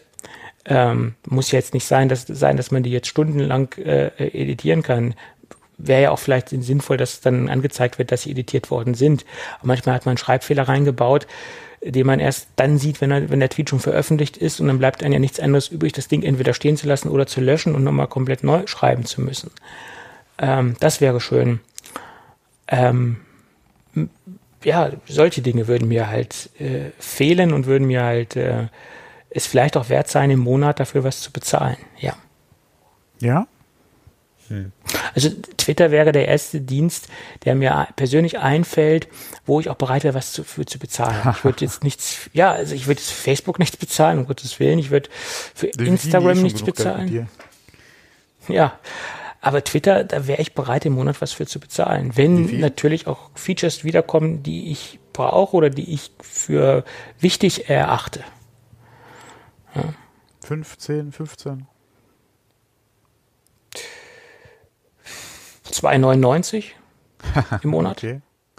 Oder pro Tweet. 4, 4, 9, nein, 4,99. 4,99 wäre ich bereit, im oh, Monat dafür zu bezahlen. Wäre auch geil. 4,99 inklusive 20 Tweets. Jeder weitere Tweet. Da wird es dann aber für ein, äh, Trump wird's teuer. Äh, das so würde für sehr, viele sehr teuer, allerdings würde dann vielleicht Twitter äh, ein bisschen ruhiger. Nein, aber für Twitter würde ich, vielleicht bei Twitter, ja. würde ich grundsätzlich was bezahlen, weil es ist ja auch eine super, ähm, also für mich eine super Informationsquelle geworden. Ähm, ja. Also ich nutze Twitter mittlerweile so wenig. Ich würde wahrscheinlich oder ich wäre nicht bereit, was für Twitter zu bezahlen, wenn es nicht wirklich bom irgendwas Bombastisches wäre, ja, was sie dann. Also wie gesagt, ich kann es mir nicht ja. vorstellen. Aber im Endeffekt ist das die einzige Möglichkeit für Twitter, sich zu finanzieren, weil alle anderen Finanzierungsmodelle, die sind ja, ja aktuell mit gescheitert. Werbung schwierig, ja. Ja, und ich frage mich überhaupt, wie, sich, wie sie sich überhaupt finanzieren, weil sie haben eine stattliche Anzahl von Mitarbeitern und die müssen ja irgendwie bezahlt werden. Ja, ich glaub, die haben 4000 halt Mitarbeiter. Ja, ja. Äh, ich frage mich, wie die finanziert werden. Hm? Ja, wie gesagt, unter anderem durch Werbung. Ja. Aber Werbung ist ja jetzt die letzten Monate auch wieder, oder das Werbebudget bei den Firmen ist ja die letzten Monate auch zurückgegangen. Ja. Ja. Aber wie gesagt, ich kann es mir nicht so vorstellen. Aber lassen wir uns mal überraschen. Mhm. Aber dieses Jahr äh, wollen sie anscheinend die ersten Tests mitmachen. Müssen wir mal abwarten. Ähm, dann hatte ich hier äh, vorhin ja auch schon mal kurz Intel angesprochen. Da kam jetzt auch die äh, Meldung gerade raus, dass äh, die Produktion von 7 Nanometer Chips sich nochmal um ein halbes Jahr verschiebt.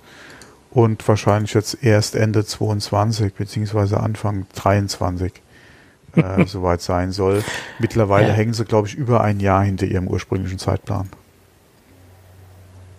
Das ist natürlich auch schon eine Ansage und mit, denke ich mal, einer der Gründe, warum Apple äh, mit, oder jetzt gesagt hat, dass sie halt ihr eigenes Ding fahren.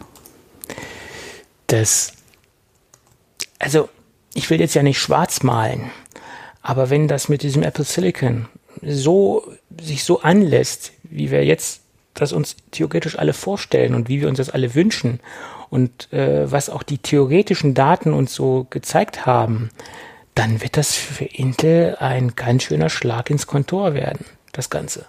Äh, ja, jein. Ah. Jein.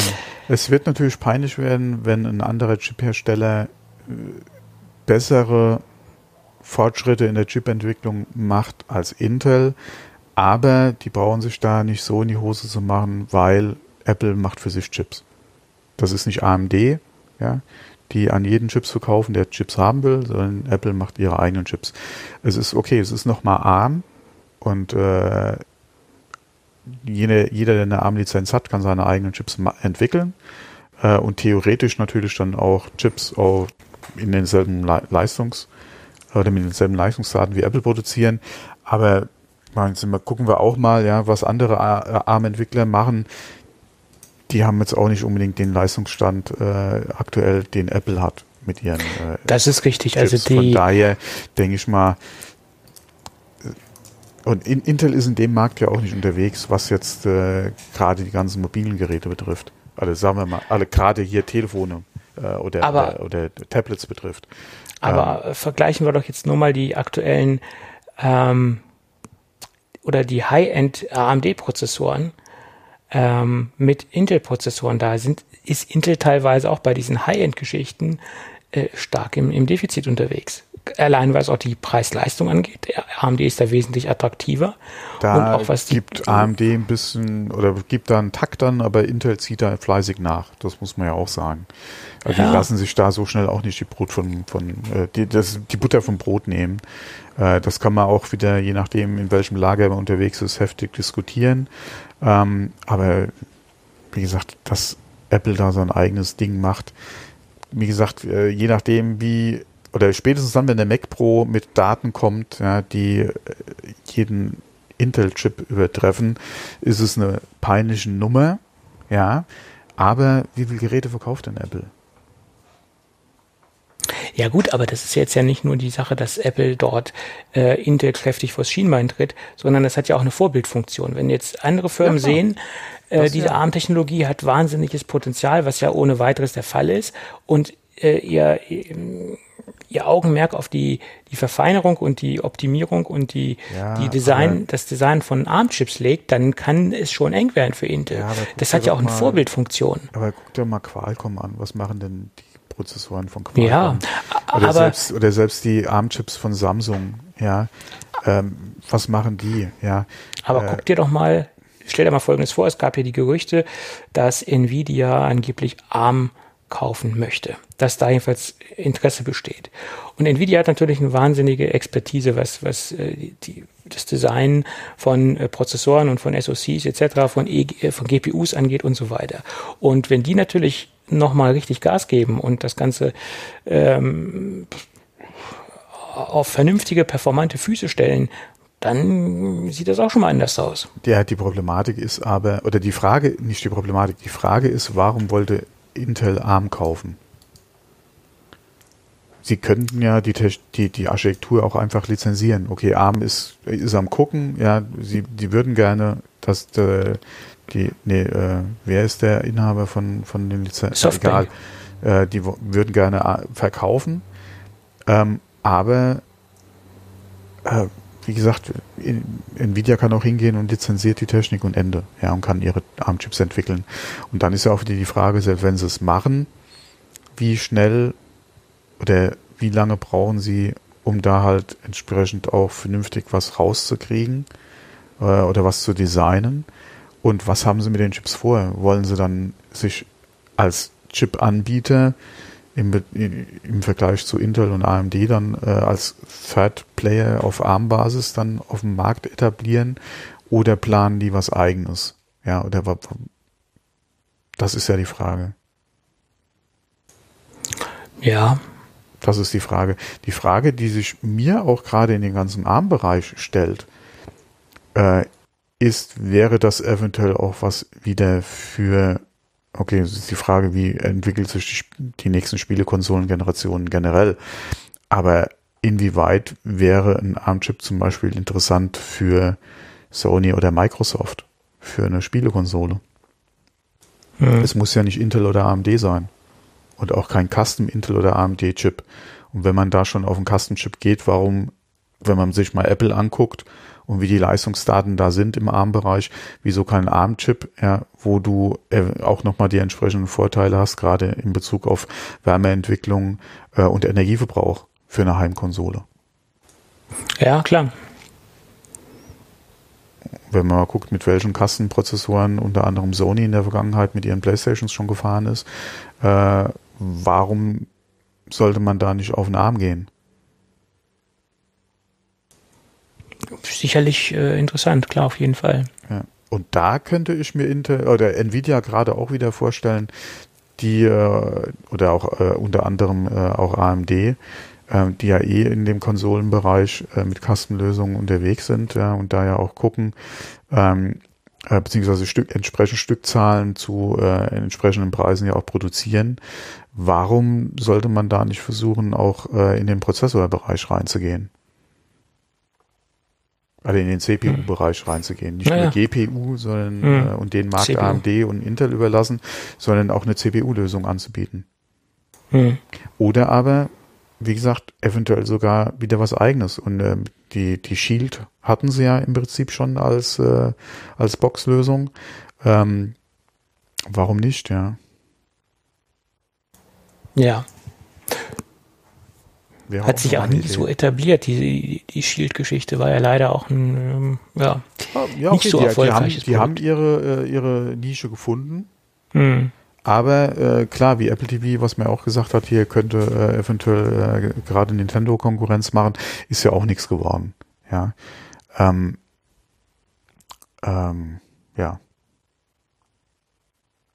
Es ist halt schwierig. Ja, es ist schwierig. Sony hat es damals ja. geschafft ja, in den Markt reinzugehen. Aber seitdem gab es ja auch nichts. Du hast die drei Player am Markt und das war's. Wer es versucht hat, egal ob jetzt hier wie auch mit äh, so äh, Android-basierten äh, Konsolen. Mhm. Mhm. Es gibt die drei großen und das war's.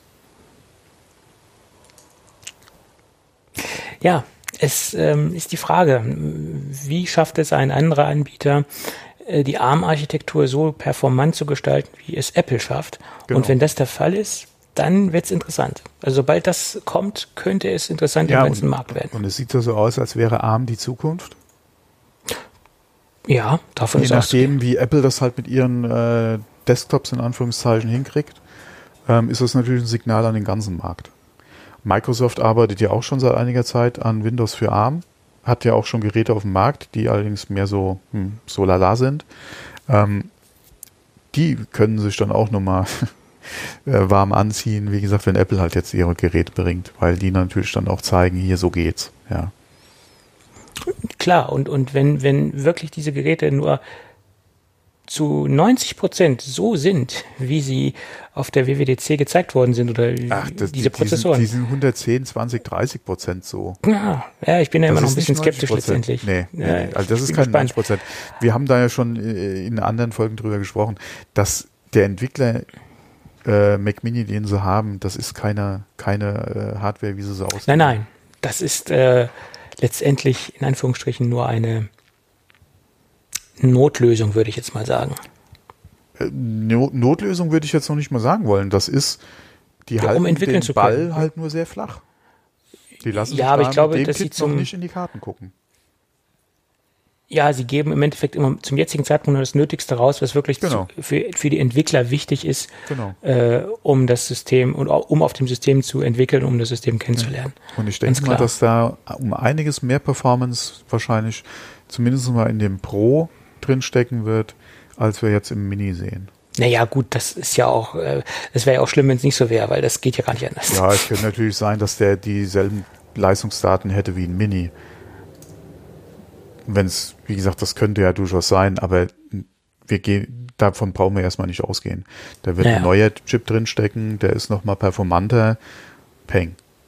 Ja, so ist es. Ja. So ist es. Genau.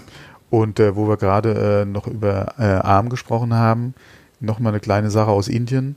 Und zwar äh, wird Foxconn, äh, Foxconn, Foxconn äh, jetzt äh, iPhone 11 in Zukunft auch produzieren in Indien. Äh, erstmal nur für den indischen Markt, aber die Stückzahlen sollen da relativ zügig hochgefahren werden und wahrscheinlich dann äh, auch international ausgeliefert werden, also für andere Märkte als nur Indien. Ähm, sehr interessant gewesen. Äh, wie gesagt, Link ist in Show Notes drin, kann man sich mal durchlesen. Ähm, wir hatten in der Vergangenheit ja auch schon mal drüber gesprochen, gerade was jetzt äh, iPhone-Produktion äh, in Indien betrifft, dass da ja auch Kapazitäten ausgebaut werden.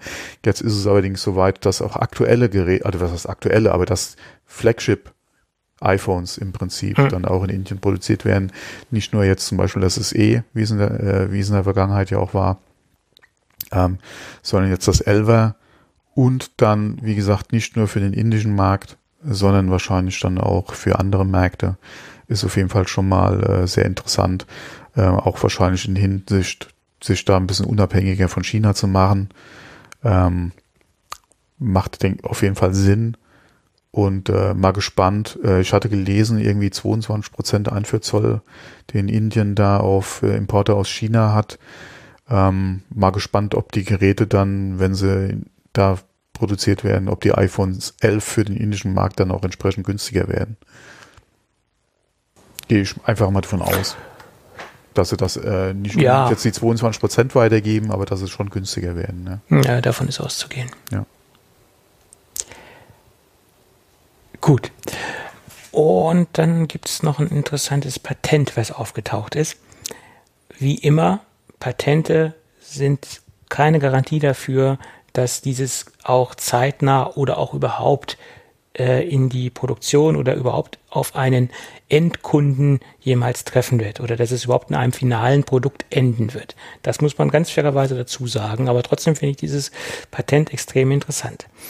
Ähm, man kann es grob über, äh, unter der Überschrift zusammenfassen aus äh, 2 mach 1. Äh, es ist ein Verbindungsstück letztendlich, um es noch stärker runterzubrechen, dass man aus zwei iPads ein iPad macht. Das heißt, dass man quasi in der Mitte ein Scharnier einbringt und dass man also ein so ein Dual-Screen-System macht. Also sprich, wie zum Beispiel das äh, Microsoft Duo-System, was ja äh, auch vorgestellt worden ist, wo man auch diese zwei klappbaren kleinen ähm, Bildschirme hat. Und so sollte man dann das auch nach dieser Patentzeichnung oder nach diesem Patenteintrag mit iPads realisieren können. Das bedingt natürlich, dass auch die Software angepasst wird und das halte ich nach meiner Meinung sogar noch für viel komplizierter, als so ein Hardware-Stück auf den Markt zu bringen, also so ein Zwischenstück auf den Markt zu bringen, ähm, sondern die Software muss dafür natürlich auch bereit sein, um diese ganzen Features, die dort geplant sind oder die dort aufskizziert worden sind, überhaupt abzubilden. Zum Beispiel eine Tastatur, zum Beispiel einen zweiten Bildschirm für für äh, Multitasking etc. oder die, halt diese ganzen Funktionalitäten, die man dann halt auf einen zweiten Bildschirm auch äh, wiedergeben kann oder auch ablegen kann äh, etc. Also Window Management, sage ich jetzt mal, muss dann dementsprechend auch für diese zwei Geräte angepasst werden. Oder besser gesagt für die Zwei-Screen-Lösung angepasst werden. Je nachdem, was du machen willst, würde ja im Prinzip äh, so das zweite oder die, das äh, iPad als Tastatur und eventuell Touch-Eingabemöglichkeit ja schon ausreichen. Klar würdest du Ja, dir gut. gerne mehr Funktionen wünschen, aber so als ganz rudimäre, rudimentäres Ding, dass du das Display als Tastatur nutzt und du hast ja aktuell eh schon die Tastatur, die eingeblendet werden kann, ja, äh, dass du die dann einfach als externe Tastatur für ein zweites iPad nutzt ähm, und eventuell ein Trackpad simulierst auf dem Gerät, ist, denke ich mal, softwaretechnisch eine relativ einfache Lösung. Das ist richtig. Du würdest dir natürlich wesentlich mehr wünschen. Genauso die Hardware, mein Gott, du könntest dir 3D gedruckt äh, einen Halter machen, äh, der recht simpel ist, der keine Funktionen bietet und könntest sie dann einfach ineinander stecken. Ja. Ähm, ist eigentlich auch relativ einfach zu machen. Von Apple ist man natürlich gewöhnt, gerade auch wenn man mal auf die letzte Tastatur fürs iPad Pro guckt, beziehungsweise fürs iPad guckt, dass da wesentlich mehr geht. Ja. ja. Ähm, aber, aber, so rudimentär, denke ich mal, ist es eigentlich recht simpel. Die Frage ist ja gerade rudimentär. Das ist das Stichwort in meinen ja. Augen. Apple muss ja auch Anreize schaffen, in Form von Features, dass die Kunden gewillt sind, sich nicht nur dieses Zwischenstück zu kaufen, dieses Verbindungsstück, sondern auch ein zweites iPad. Das ist, ja, wer hat denn bitte zwei ja? iPads zu Hause rumliegen, um das so zu machen? Ja, ja nee, deswegen müsste ja, ja theoretisch, damit der Plan aufgeht, die, den Kunden so das Wasser äh, im Mund zusammenlaufen. Also dem müsste mhm. es ja so geschmackvoll gestaltet werden, dass ja. man sagt, okay, ich will jetzt unbedingt ein zweites iPad haben, genau. weil diese Features, die mir die Software bietet, die, ist, die sind so cool, dass ich sie brauche. Mhm. Also kaufe ich mir jetzt ein zweites iPad und kaufe mir jetzt auch dieses Verbindungsstück. Das kostet vielleicht sogar 149 Dollar, das Verbindungsstück und ein iPad, je nachdem, nach Ausstattungsmöglichkeit, äh, so und so viel, keine Ahnung. Ähm, und wenn man dann vielleicht sogar noch iPads mischen könnte, je nach Generation, dass man jetzt zum Beispiel ein älteres nehmen könnte mhm. für, für die Tastatur etc., was ich nicht glaube, weil sie müssen ja natürlich auch bestimmte äh, grundsätzliche Voraussetzungen schaffen, um auch diesen Stecker äh, zu etablieren oder anschließen zu können. Ja, es ist halt eine Frage. Bietet der eine Funktion, also wirklich eine technische Funktion, äh, oder ist es nur da, um die zwei zu alle aneinander stecken zu können? Oder bietet er irgendwie wirklich noch Technik? Naja, er muss ja dann irgendwo signalisieren, dass das System jetzt auf ein zwei Pad-System umschaltet nee, und dass das sich dann auch die ja Software durchaus über Bluetooth realisiert werden. Du hast ein zweites oder die oder die durch entweder Bluetooth oder du hast die Geräte beisammen, du wählst eine Funktion aus, dass du das, wie gesagt, als Eingabegerät nutzen willst und dann, du musst da nicht irgendwie jetzt über die Hardware eine direkte Konnektivität schaffen. Hm. Ob natürlich machen. dann Bluetooth das diese Performance abbilden kann, die man dafür benötigt, ist eine andere Geschichte. Stichwort. Ja, es ist halt die Frage, welche Funktionen. Du ja. könntest auch hier äh, so ein äh, eine, eine, äh, wie nennt sich das? Wi-Fi direkt könntest du ja auch machen. Zum Beispiel. Aber das Allereinfachste wäre natürlich wirklich mit einem kleinen Hardware-Dongle zu arbeiten und das Ding ist connected über äh, Smart Connector oder was auch immer. Ja. Was auch immer und man hat mhm. dann halt da diese Verbindung, man, man hat die Bluetooth-Geschichte frei für andere äh, Verbindungen äh, und für andere Dinge äh, letztendlich und muss sie nicht dafür ja, nutzen. Wobei, du hast ja, ja heute kannst du dich ja über Bluetooth gleichzeitig mit mehreren Geräten verbinden. Das ist richtig, klar. Ja, wie gesagt, dann richtig, aber eventuell noch Wi-Fi direkt, je nachdem, wie latenzfrei muss da was sein oder wie schnell. Ja. Äh, das wäre auch nochmal eine Möglichkeit.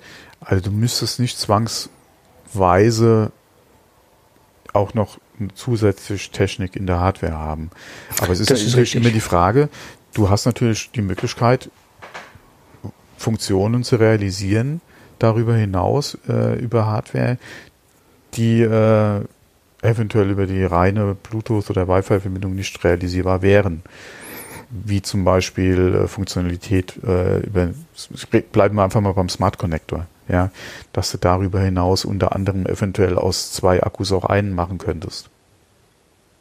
Je nachdem, wie der Ladezustand ist, dass mhm. äh, dass, äh, wie gesagt, im Prinzip eventuell äh, beide Geräte sich notfalls auch aus einem Akku bedienen könnten.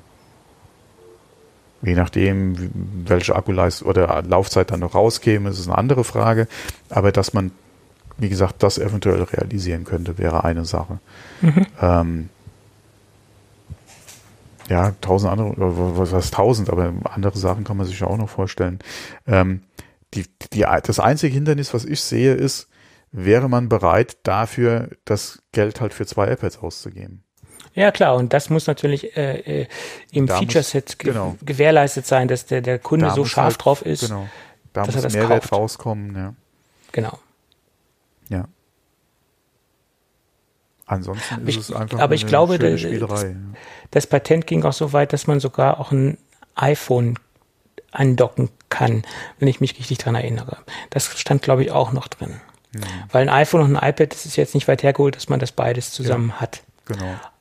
Allerdings, da sehe ich es für noch ein bisschen komplizierter an, die Software so anzupassen, dass das auch bei zwei verschiedenen Bildschirmgrößen auch vernünftig so funktioniert, wie man sich das vorstellt. Also was zum Beispiel, denke ich mal, durchaus Sinn macht, wäre, wenn du das iPhone als Eingabegerät nutzen könntest. Tastatur ist die eine Frage, aber als Trackpad zum Beispiel. Ja, ja. Das könnte durchaus Sinn machen. Oder als Second Screen für irgendwelche Bedienelemente. Nochmal. Könnte auch Sinn machen.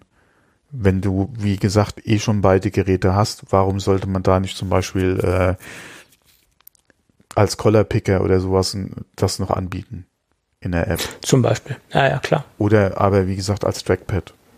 Mhm. Äh, inwieweit das ohne Tastatur dann auch wieder Sinn macht, ist die andere Frage, aber da könnte man sich die eine oder andere Anwendung einfach vorstellen. Ähm, und vor allem das, wie, wie du es eben schon gesagt hast, dass man ein iPad und ein iPhone hat, ist vielleicht noch nicht mal so weit hergeholt. Ja. Zwei iPads, das sieht schon anders aus. Oder selbst zwei iPhones. äh, das, äh, wobei das könnte eventuell noch sein, dass du vielleicht einen Elfer und, oder einen Zehner und, einen- und einen Zwölfer dann hättest. Aber in der Regel reicht man die Geräte ja weiter, die lässt man ja nicht in der Schublade bestauben, oder es geht sogar in den Second-Hand-Markt. Also es ist auch nicht so selbstverständlich, dass man mehrere iPhones zu Hause liegen hat. Das mag den Das einen oder anderen geben, der seine alten Geräte nicht unbedingt gerne hergibt, ja. Ist okay. Äh, ich verkaufe sie auch nicht unbedingt, aber ich reiche die weiter, ja. Dann ist es ja im Prinzip auch wieder weg. Das ist wahr. Naja, wie gesagt, keine Garantie dafür, dass das überhaupt jemals kommen wird. Es gibt so viele Patente, die Apple Ja. hat und die Apple besitzt, die wahrscheinlich niemals auf den Markt kommen werden oder auch die in der Vergangenheit niemals auf den Markt gekommen sind. Ähm, von daher schauen wir mal. Ja. Gut. Und ich würde sagen, lass uns kurz zum Gadget gehen, oder? Haben wir noch andere Ja. Themen? Ja, ich hatte es ja schon, glaube ich, in der vorletzten oder in der letzten Folge angeteasert, dass sich gerade so ein bisschen was in der Bau Bauphase befindet bei mir. Mm, Und das ist auch soweit korrekt und das ist jetzt auch finalisiert worden. Äh, es handelt sich um einen Bausatz aus dem Hause Lego. Ich habe ja ein Rezensionsexemplar zugeschickt bekommen, was ich hier gerne ein wenig besprechen möchte.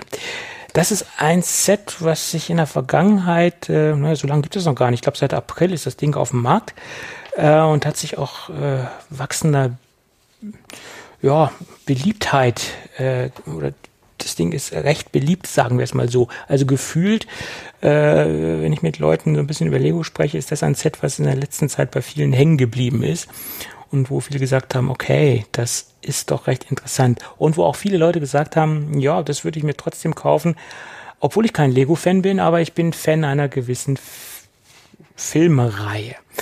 Ähm, es ist ein Doppellizenzmodell. Das ist äh, äh, noch interessant zu sagen, was auch vielleicht ganz wichtig ist für den Preis, den wir dann zum Schluss nochmal nennen werden.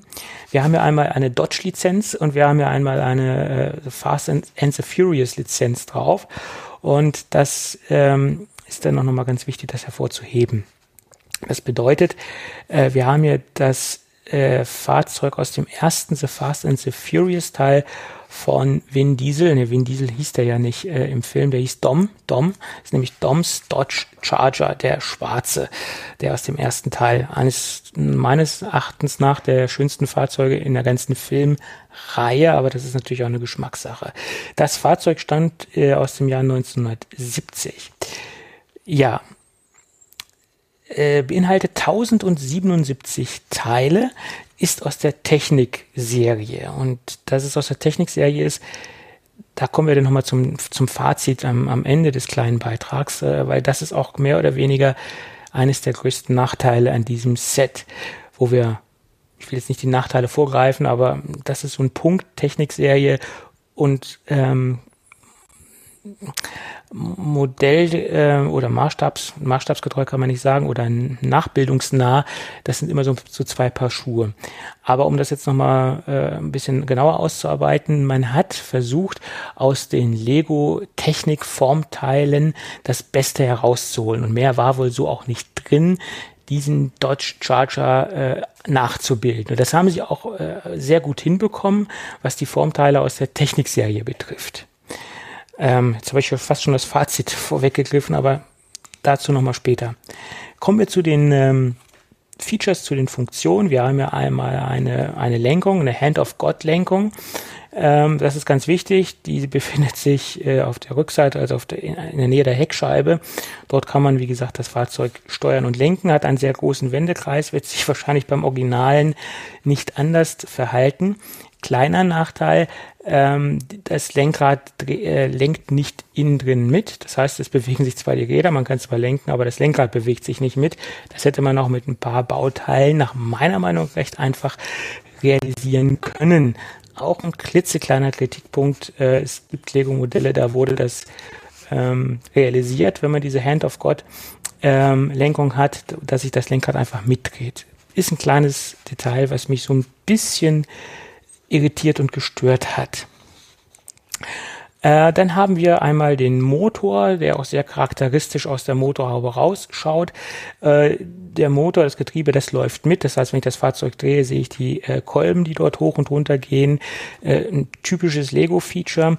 Die Motorhauben, äh, die Motorhaube, sofern sie noch vorhanden ist, weil ist ja nicht mehr viel da, weil man diese Motoraussägung, Aussparung hat und der Motor ja rausschaut die äh, ist aufklappbar, genauso wie der Kofferraumdeckel, den man aufklappen kann. Hinter dem Kofferraum, unter dem Kofferraumdeckel sieht man denn die zwei Nitro-Tanks, die dort verbaut sind. Ähm, oder Lachgastanks, was auch immer, mh, hm, die dann dementsprechend noch so ein bisschen äh, mehr dazu beitragen, das äh, an das Filmmodell anzunähern. Die beiden Türen kann man öffnen. Kleines Feature, man hat auch sehr schön diese Dreiecksfenster abgebildet, ist auch sehr gut äh, umgesetzt. Wir haben dann äh, noch eine Besonderheit. Wir haben eine eingebaute Wheelie-Bar. Ähm, das bedeutet, in dem Film hatte man diese charakteristische Szene, wo der Dodge dann äh, durchstartet und stark beschleunigt und der dann so viel Kraft hat, in Anführungsstriche, dass er dann vorne hochgeht. Und das hat man mit dem Set auch versucht zu realisieren, indem man einfach eine, eine kleine, einen kleinen Wheelie verbaut hat, der, den man hochstellen kann und sich das Fahrzeug dann anhebt und das Fahrzeug aufrichtet nach vorne. Das hat man halt im unteren Teil, also unter dem Fahrzeug verbaut. Ähm, ist ein schönes Detailfeature und ähm, ist so ein kleines Gimmick, dass man halt die Fahrszene vom Film nachstellen kann. Ähm, des Weiteren haben wir eine Einzelradaufhängung, die auch sehr, sehr gut funktioniert. Ähm, federt und tut und macht alles so, wie es soll. Ähm, ein sehr, sehr guter Federweg, ähm, ist beeindruckend, was, was, was, was da geht. Äh, liegt aber auch an der Stärke und an der Härte der Federbeine, die verbaut sind. Ähm, ja, hat man sehr gut umgesetzt. Ähm, Im Allgemeinen, wenn das Fahrzeug verbaut und zusammengebaut ist und man hat diese 1077 Teile zusammengesetzt, macht das Fahrzeug einen sehr robusten, festen Eindruck, also durchaus auch äh, massiv. Ähm, wir haben Ausmaße 40 Zentimeter lang, 17 Zentimeter breit, 11 Zentimeter hoch, also auch durchaus kein Mini-Fahrzeug. Äh, ist durchaus auch durch die ähm, Massivität und durch die Stabilität auch ein bespielbares Fahrzeug in meinen Augen. Also nicht nur ein Vitrinenmodell, sondern auch durch durchaus ein bespielbares Modell. Äh, das kann man alles positiv anmerken. So. Jetzt kommen wir zum Fazit. Da bin ich, wie gesagt, ein bisschen zwiegespalten. Äh, das Modell hört nach meiner Meinung nicht in die Technikserie, sondern das hört in die Lego Creator Expert Serie rein. Und das sagen auch viele andere Kollegen, die dieses Gerät getestet haben und zusammengebaut haben. Und da kann ich mich nur aus vollstem, vollstem Herzen anschließen. Äh, es gibt zum Beispiel in der Lego Creator Expert Serie auch ein weiteres Muscle Car, das ist der Ford Mustang. Und dadurch, dass man da ganz andere Systembricks verbauen kann, aufgrund der Vielfalt, die es in dieser Serie gibt von Bauteilen, kann man eine ganz andere Detailgetreue, eine ganz andere Nachbildungsqualität erreichen.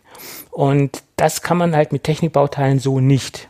Und deswegen ist meine klare Meinung, das Modell hört nicht dorthin, das hört in die Expert-Serie, also in die Creator-Expert-Serie und nicht dort in die Technik-Serie. Hätte man das dort etabliert, hätte man das der Serie angepasst, hätte man ähm, notfalls auch ein paar Technik-Features weggelassen, die vielleicht in der Creator Expert Serie nicht reingehören, hätte man ein viel, viel runderes und äh, besseres Fahrzeug realisieren können. Deswegen ist das so mein zwiegespaltenes Fazit. Äh, alles, das was möglich ist, hat man Technik, aus der Technik-Serie umsetzen können. Da haben sie alles gegeben, aber in der Creator Expert Serie wäre das Gerät oder das Fahrzeug viel, viel, viel besser aufgehoben gewesen. Tja. Das war's. Okay. Hast du noch Fragen zu dem Modell? Äh, nein. Okay. Ich habe keine Fragen zu den Modellen. Zum Schluss komme ich noch zum Preis. Der empfohlene VK bei Lego ist derzeit 97 Euro und 47 Cent. Ähm, das, dieser krumme Preis äh, bezieht sich derzeit auf die aktuelle äh, Mehrwertsteuersituation. Aber es gibt das Gerät derzeit bei Amazon für 73 Euro und ein paar zerquetschte. Ähm, und da ist der Preis absolut äh, angemessen, finde ich. Für diese 73 Euro kann man durchaus investieren. Man bekommt, wie gesagt, 1077 Teile. Anzumerken ist noch, dass man hier ein Doppellizenzmodell hat und äh, das sollte man auch so ein bisschen berücksichtigen, äh, was die Preisgestaltung angeht oder besser gesagt, was die Preisakzeptanz vielleicht angeht letztendlich. Und von daher ist es ähm, ich sag mal, ein durchaus empfehlenswertes Modell. Ähm, es, es könnte, wie ich jetzt schon zweimal gesagt habe, besser gestaltet sein, wenn man es in der Creator Expert Serie etabliert hätte. Ähm, das ist meine persönliche Meinung. Gibt vielleicht auch andere Lego-Fans, die das etwas anders sehen. Okay. Aber das äh, liegt ja auch immer im Auge des Betrachters, wie, wie, wie man so schön sagt. Ja. Gut. Okay, dann würde ich sagen, haben wir es doch geschafft für heute, oder? Wir sind am Ende angelangt, genau. Okay. Und wenn alles gut geht, sehen wir uns, hören wir uns nächste Woche wieder. Genau, bis dann. Jo, tschüss. Tschüss.